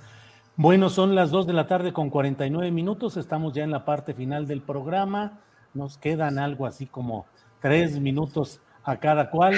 Así que los invito a que eh, en esta parte que solemos decir el postre, que es un postre a veces dulce, a veces amargo en este caso, eh, en algunos casos, eh, pues eh, aporten lo que ustedes deseen. Ricardo Ravelo, tu comentario final, por favor. Bueno, teníamos el caso eh, aquí de, la, del tema Levarón, que a mí me, ha llamado mucho la atención eh, justamente por, porque, bueno, hoy se convoca una, a una protesta en el centro de la Ciudad de México para, para recordar y para exigir justicia en este asunto, que, bueno, ya se cumplieron dos años eh, de esta masacre allá en Bavispe, Sonora, y que, eh, pues, pese a que hay detenidos, se habla de más o menos de un un número como de 26 personas, pues la familia Levarón sigue insatisfecha porque, bueno, en principio no hay sentencia y en segundo tienen muchísimas dudas de que, de que todos estos miembros presuntamente de la delincuencia organizada detenidos, pues estén realmente eh, vinculados al caso, ¿no? Parece que solamente de estos 26, cinco personas son las que están acusadas de, de este asunto, de, de homicidio. Entonces, eh, pues bueno, eh, lo cierto es que este, este, este caso eh, ha sido el de los pocos que se han mantenido en la opinión pública eh, vigentes, latentes, exigiendo que se esclarezca. No obstante que, bueno, a lo largo del sexenio ha habido muchísimas otras masacres que, por desgracia, duermen el sueño de los justos. Expedientes de los que ya no se sabe absolutamente nada, investigaciones que, pues si se siguen haciendo, no se informa sobre el avance de las mismas, porque no tienen eco, no tienen fuerza en la opinión pública, en las redes, en los medios. Hay muchas masacres. Este sexenio, este gobierno se ha caracterizado por, igual que otros, ¿no? Porque no, no es no solamente este, pero estamos hablando de este, de este, de este sexenio. Ha habido muchísimas eh, muertes eh, tan lamentables, trágicas como las de Bavispe, que por desgracia en las eh, autoridades de los estados no, no este, están ni siquiera investigando. Entonces, por eso es, es relevante eh, eh, comentar respecto del caso de la familia Levarón, no solamente por lo estruendoso de esta tragedia, sino porque, bueno, el, el principal miembro de esa familia este, se ha convertido en un luchador social que ha seguido impulsando este asunto para que realmente se haga justicia. Ha recurrido a autoridades de Estados Unidos, al FBI. Lamentablemente hoy todavía no se tiene claro bien a bien qué pasó eh, hace dos años con estos miembros de la familia Levaro. Bien, gracias. Gracias, Ricardo Ravelo. Víctor Ronquillo, eh, la parte final del programa, tú eh, dinos el tema o el enfoque que quieras abordar y aportar, por favor, Víctor. Bueno, se me quedó pendiente y suele suceder la pieza fundamental para mi reportaje y esa pieza fundamental tiene que ver, el reportaje sobre migrantes que mencionaba, tiene que ver con qué, con qué va a ocurrir con lo que podemos considerar una protesta política de la caravana migrante cuando llegue a la Ciudad de México, si llega, eh, con ese contingente de más de cuatro mil personas, eh, y que se planten en el Senado, en la Cámara de Diputados, que marchen por reforma.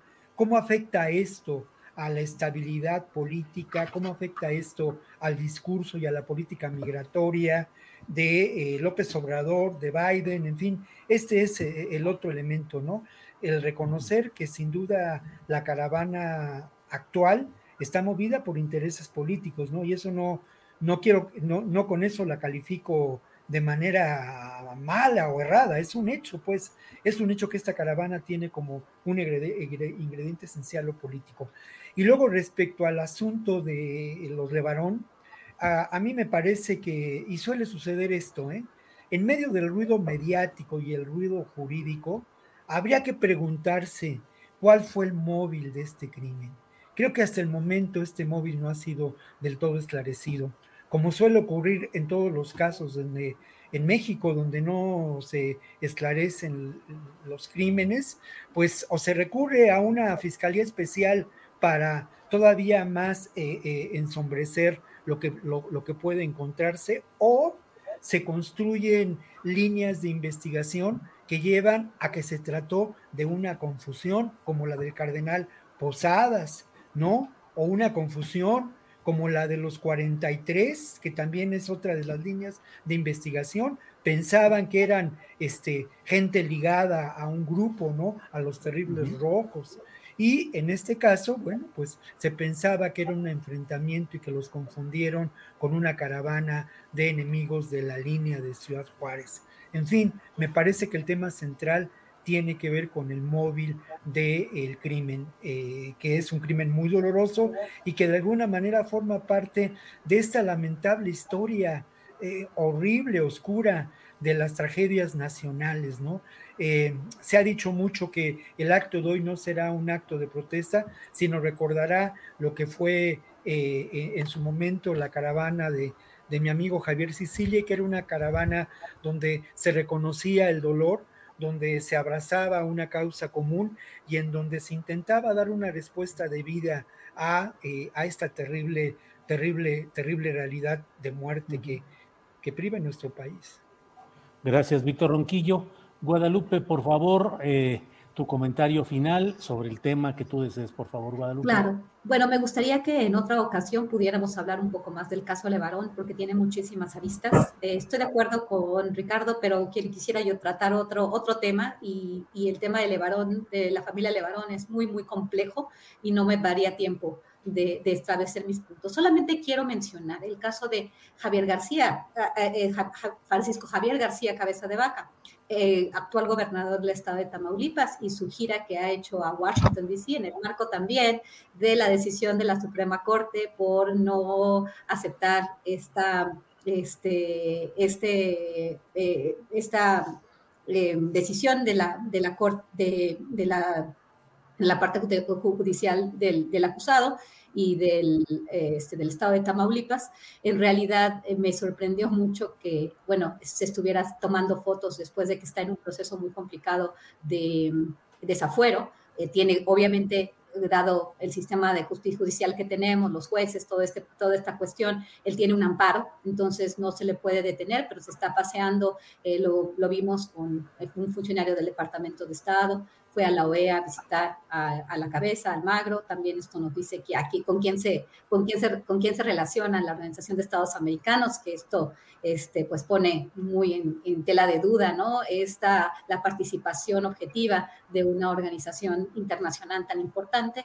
También estuvo, también el puso sus fotografías con Duncan Wood, que es uno de los vicepresidentes de este think tank tan importante que es el Wilson Center. Entonces él se paseó por Estados Unidos de alguna forma exhibiéndose como, como totalmente impune en el marco también de esta decisión de la Suprema Corte, donde supuestamente tendría la, fiscal, la Fiscalía General de la República eh, la, la, capacidad de detenerlo. Pero por este amparo no se puede hacer esto. Eh, creo que también aquí tendríamos que, que pensar qué es lo que está sucediendo también pues hay comentarios en, la opinión, o sea, hay en la, en la palestra pública he, podido leer algunos comentarios, incluido el de, el de mi colega Ricardo Ravelo, que me parece fantástico y muy interesante porque no es, el primer, no es la primera vez que lo escucho de este posible pacto que puede haber entre el gobierno federal y Francisco Javier García Cabeza de Vaca, entregarle el estado de Tamaulipas a, a Morena y así pues celdar las, las cuentas. Francisco Javier García Cabeza de Vaca es un personaje que sabe hacer, que sabe tejer muchos acuerdos, ¿no? Este, este, este tema de las fotografías y esta cuestión de, de dejarlo pues realmente libre y el gobierno atado de manos cuando aparentemente se le acusa de varios crímenes, de varios delitos muy, muy complicados, ¿no?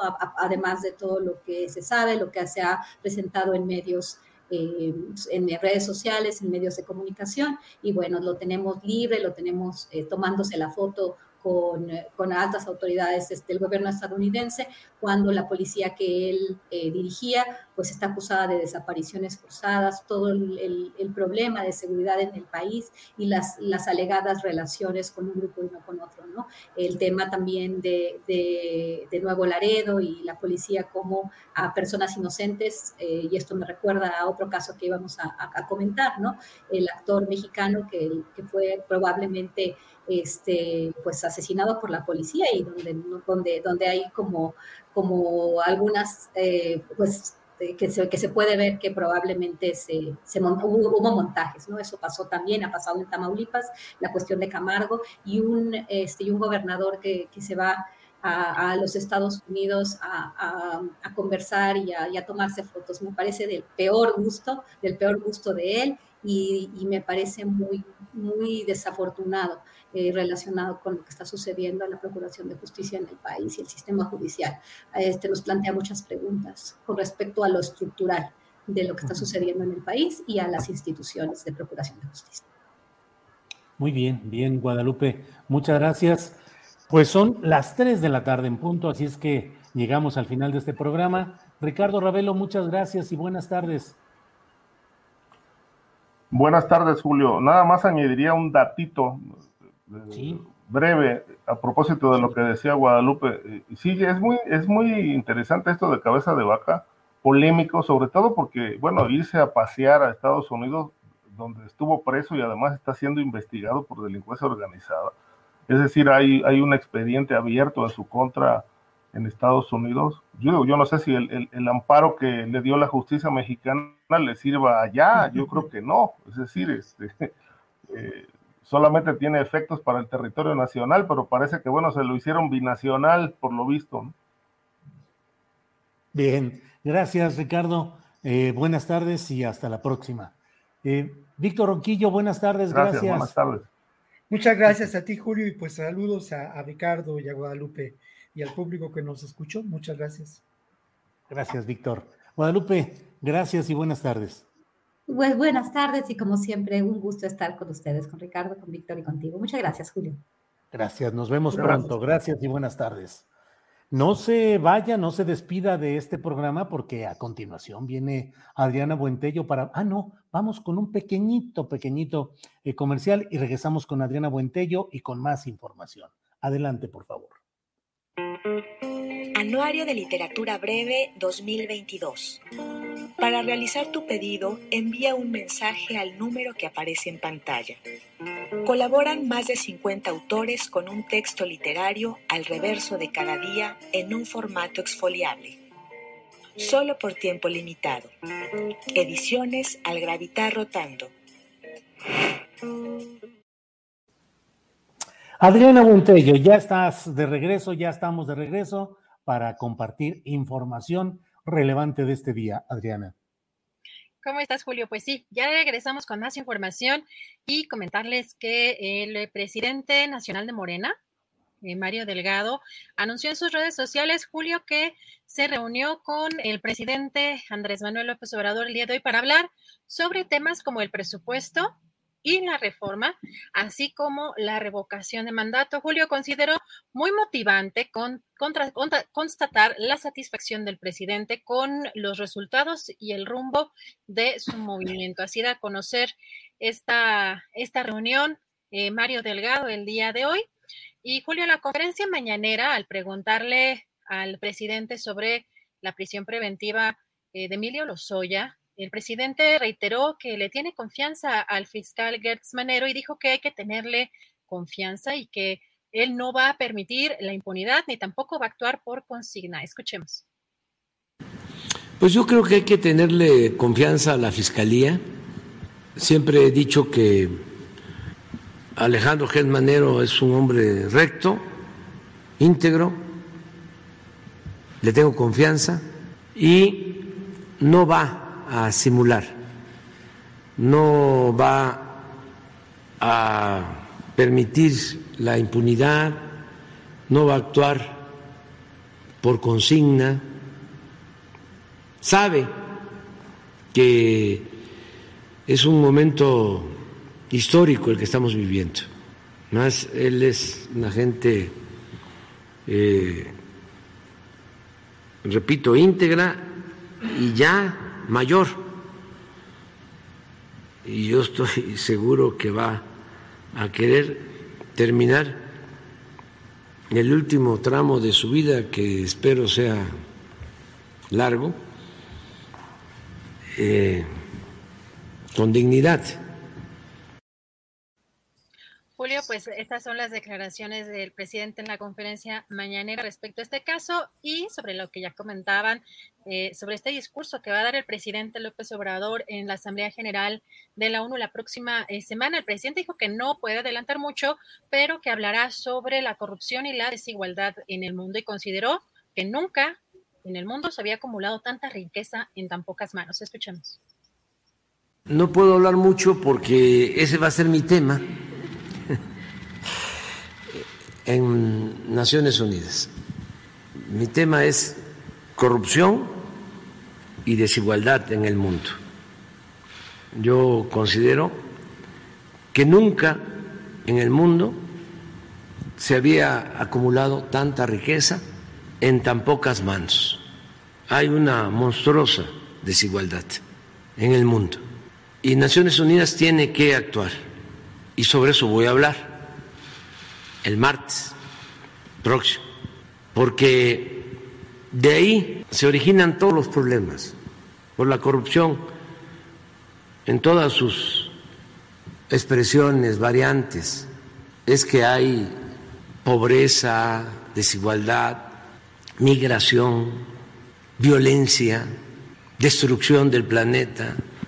Entonces hay que ir al fondo, hay que atender las causas.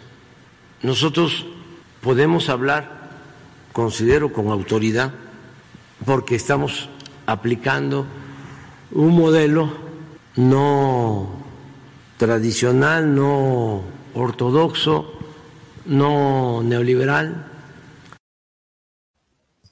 Julio, y pues eh, ahorita ustedes estaban platicando precisamente de lo caro que le había salido esta cena a Emilio Lozoya, al exdirector de Pemex en el Hunan.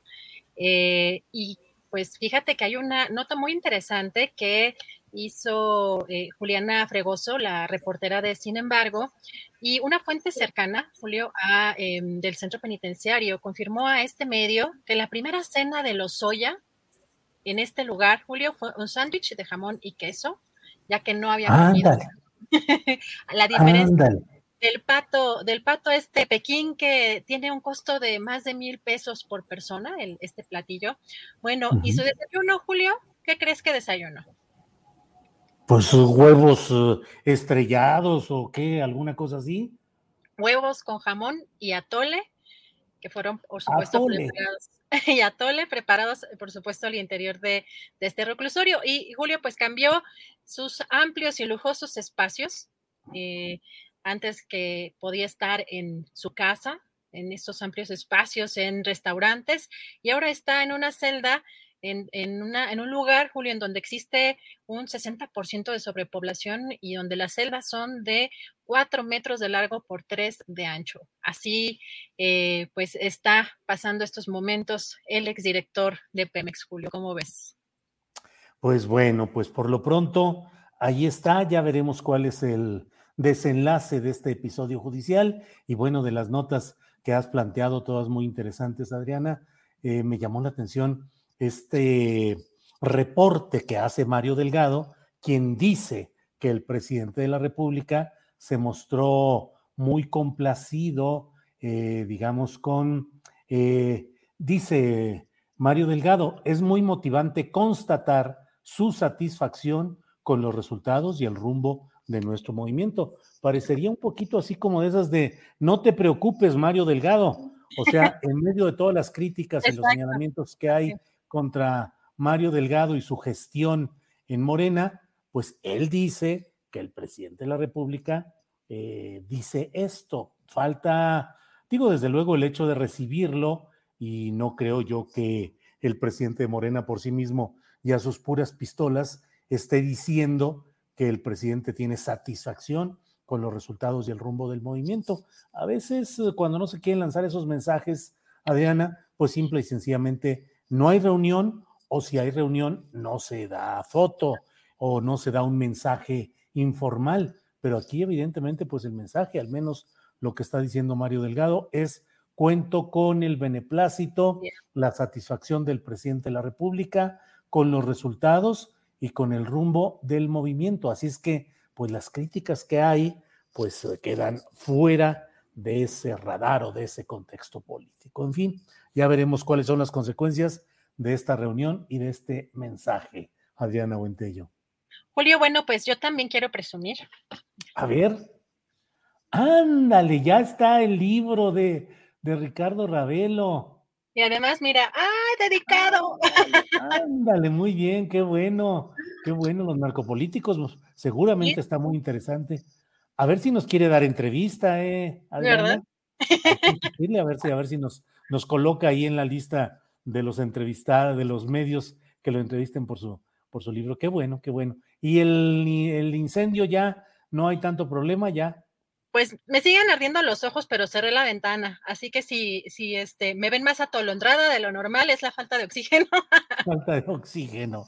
Bueno, Adriana, pues hemos dado cuenta de los asuntos más interesantes del día.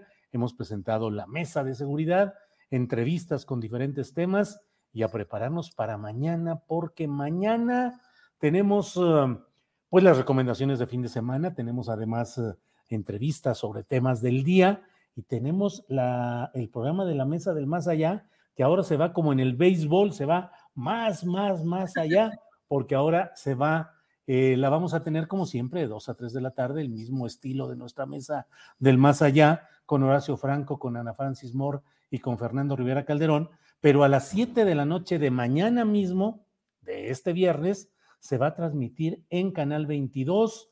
Eh, ha invitado el director Armando Casas, director de Canal 22, hizo una invitación a este programa para que pudiera transmitirse, retransmitirse el mismo programa. Vamos a estar unos 54 o 52 minutos corridos, tal como lo hacemos siempre. Diremos, bueno, hasta aquí llega la transmisión para Canal 22 y seguimos nosotros todavía los minutos finales en nuestra transmisión de Internet.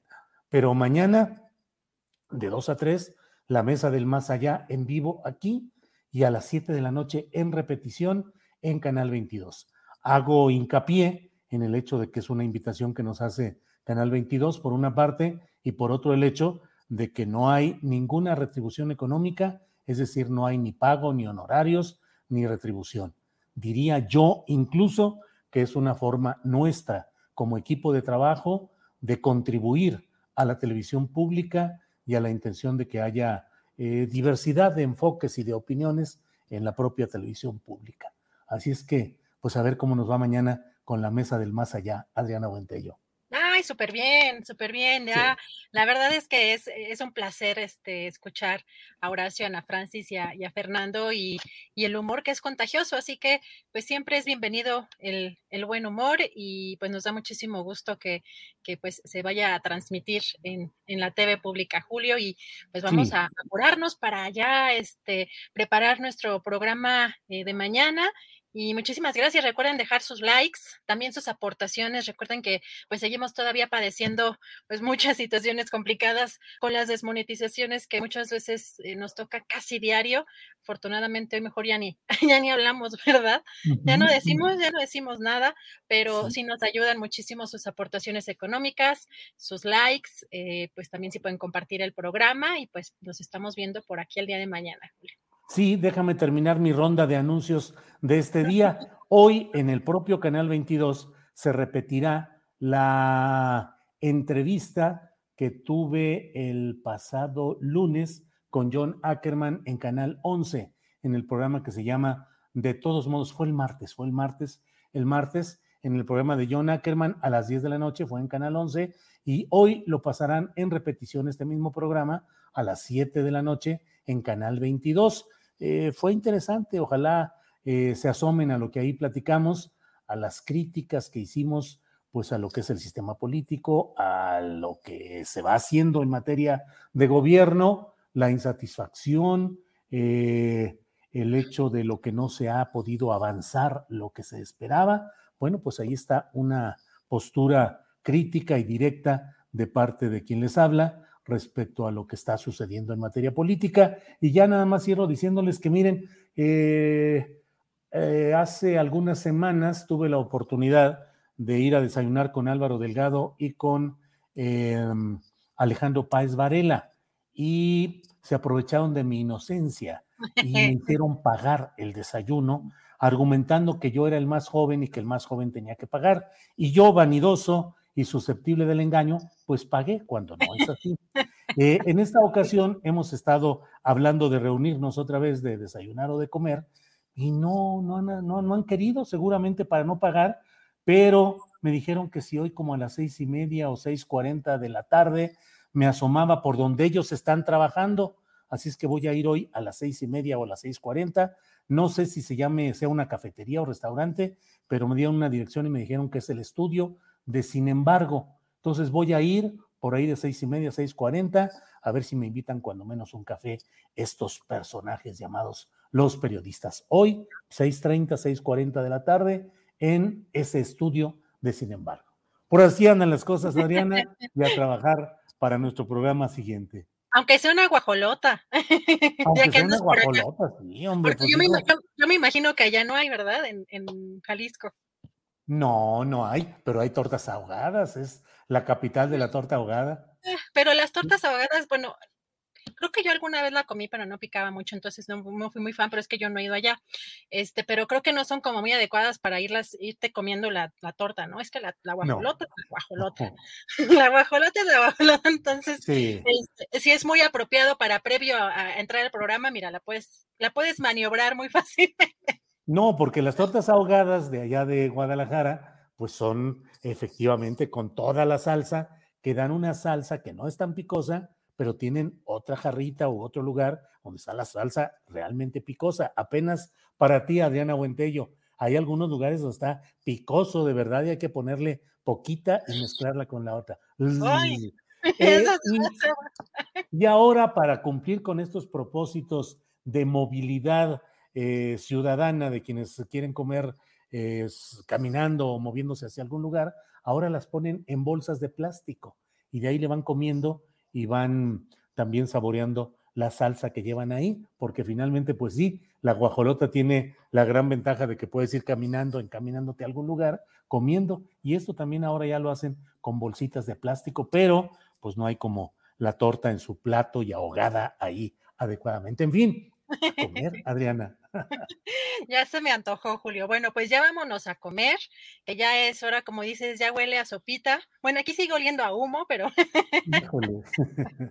todavía no abro mejor la ventana, pero es que estuvo fuerte, estuvo fuerte. Pero em, pues nos vemos eh, el día de mañana, Julio. Recuerden sus likes, este, eh, qué gusto, la verdad, de, saber que estás, vas a estar en estos espacios. Y sí, la, entrevista que, que te hicieron, Julio, extraordinaria, la verdad es que siempre se agradece ese análisis tan puntual, tan elocuente y tan inteligente. Y yo sí los invito a que no, no se pierdan esta entrevista que John Ackerman te hizo. Está fenomenal. Bueno, pues así estaremos. Te agradezco tus palabras, Adriana, y nos vemos mañana. Gracias. Para que te enteres del próximo noticiero, suscríbete y dale follow en Apple, Spotify, Amazon Music, Google o donde sea que escuches podcast te invitamos a visitar nuestra página julioastillero.com.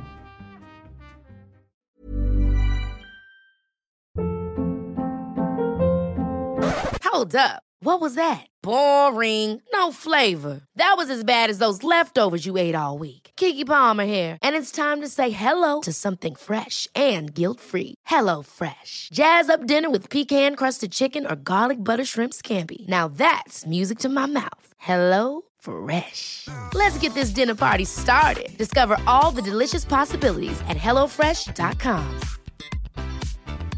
En Sherwin Williams somos tu compa, tu pana, tu socio, pero sobre todo somos tu aliado, con más de 6.000 representantes para atenderte en tu idioma y beneficios para contratistas que encontrarás en aliadopro.com. En Sherwin Williams somos el aliado del PRO. Para que te enteres del próximo noticiero, suscríbete y dale follow en Apple, Spotify, Amazon Music, Google o donde sea que escuches podcast. Te invitamos a visitar nuestra página julioastillero.com.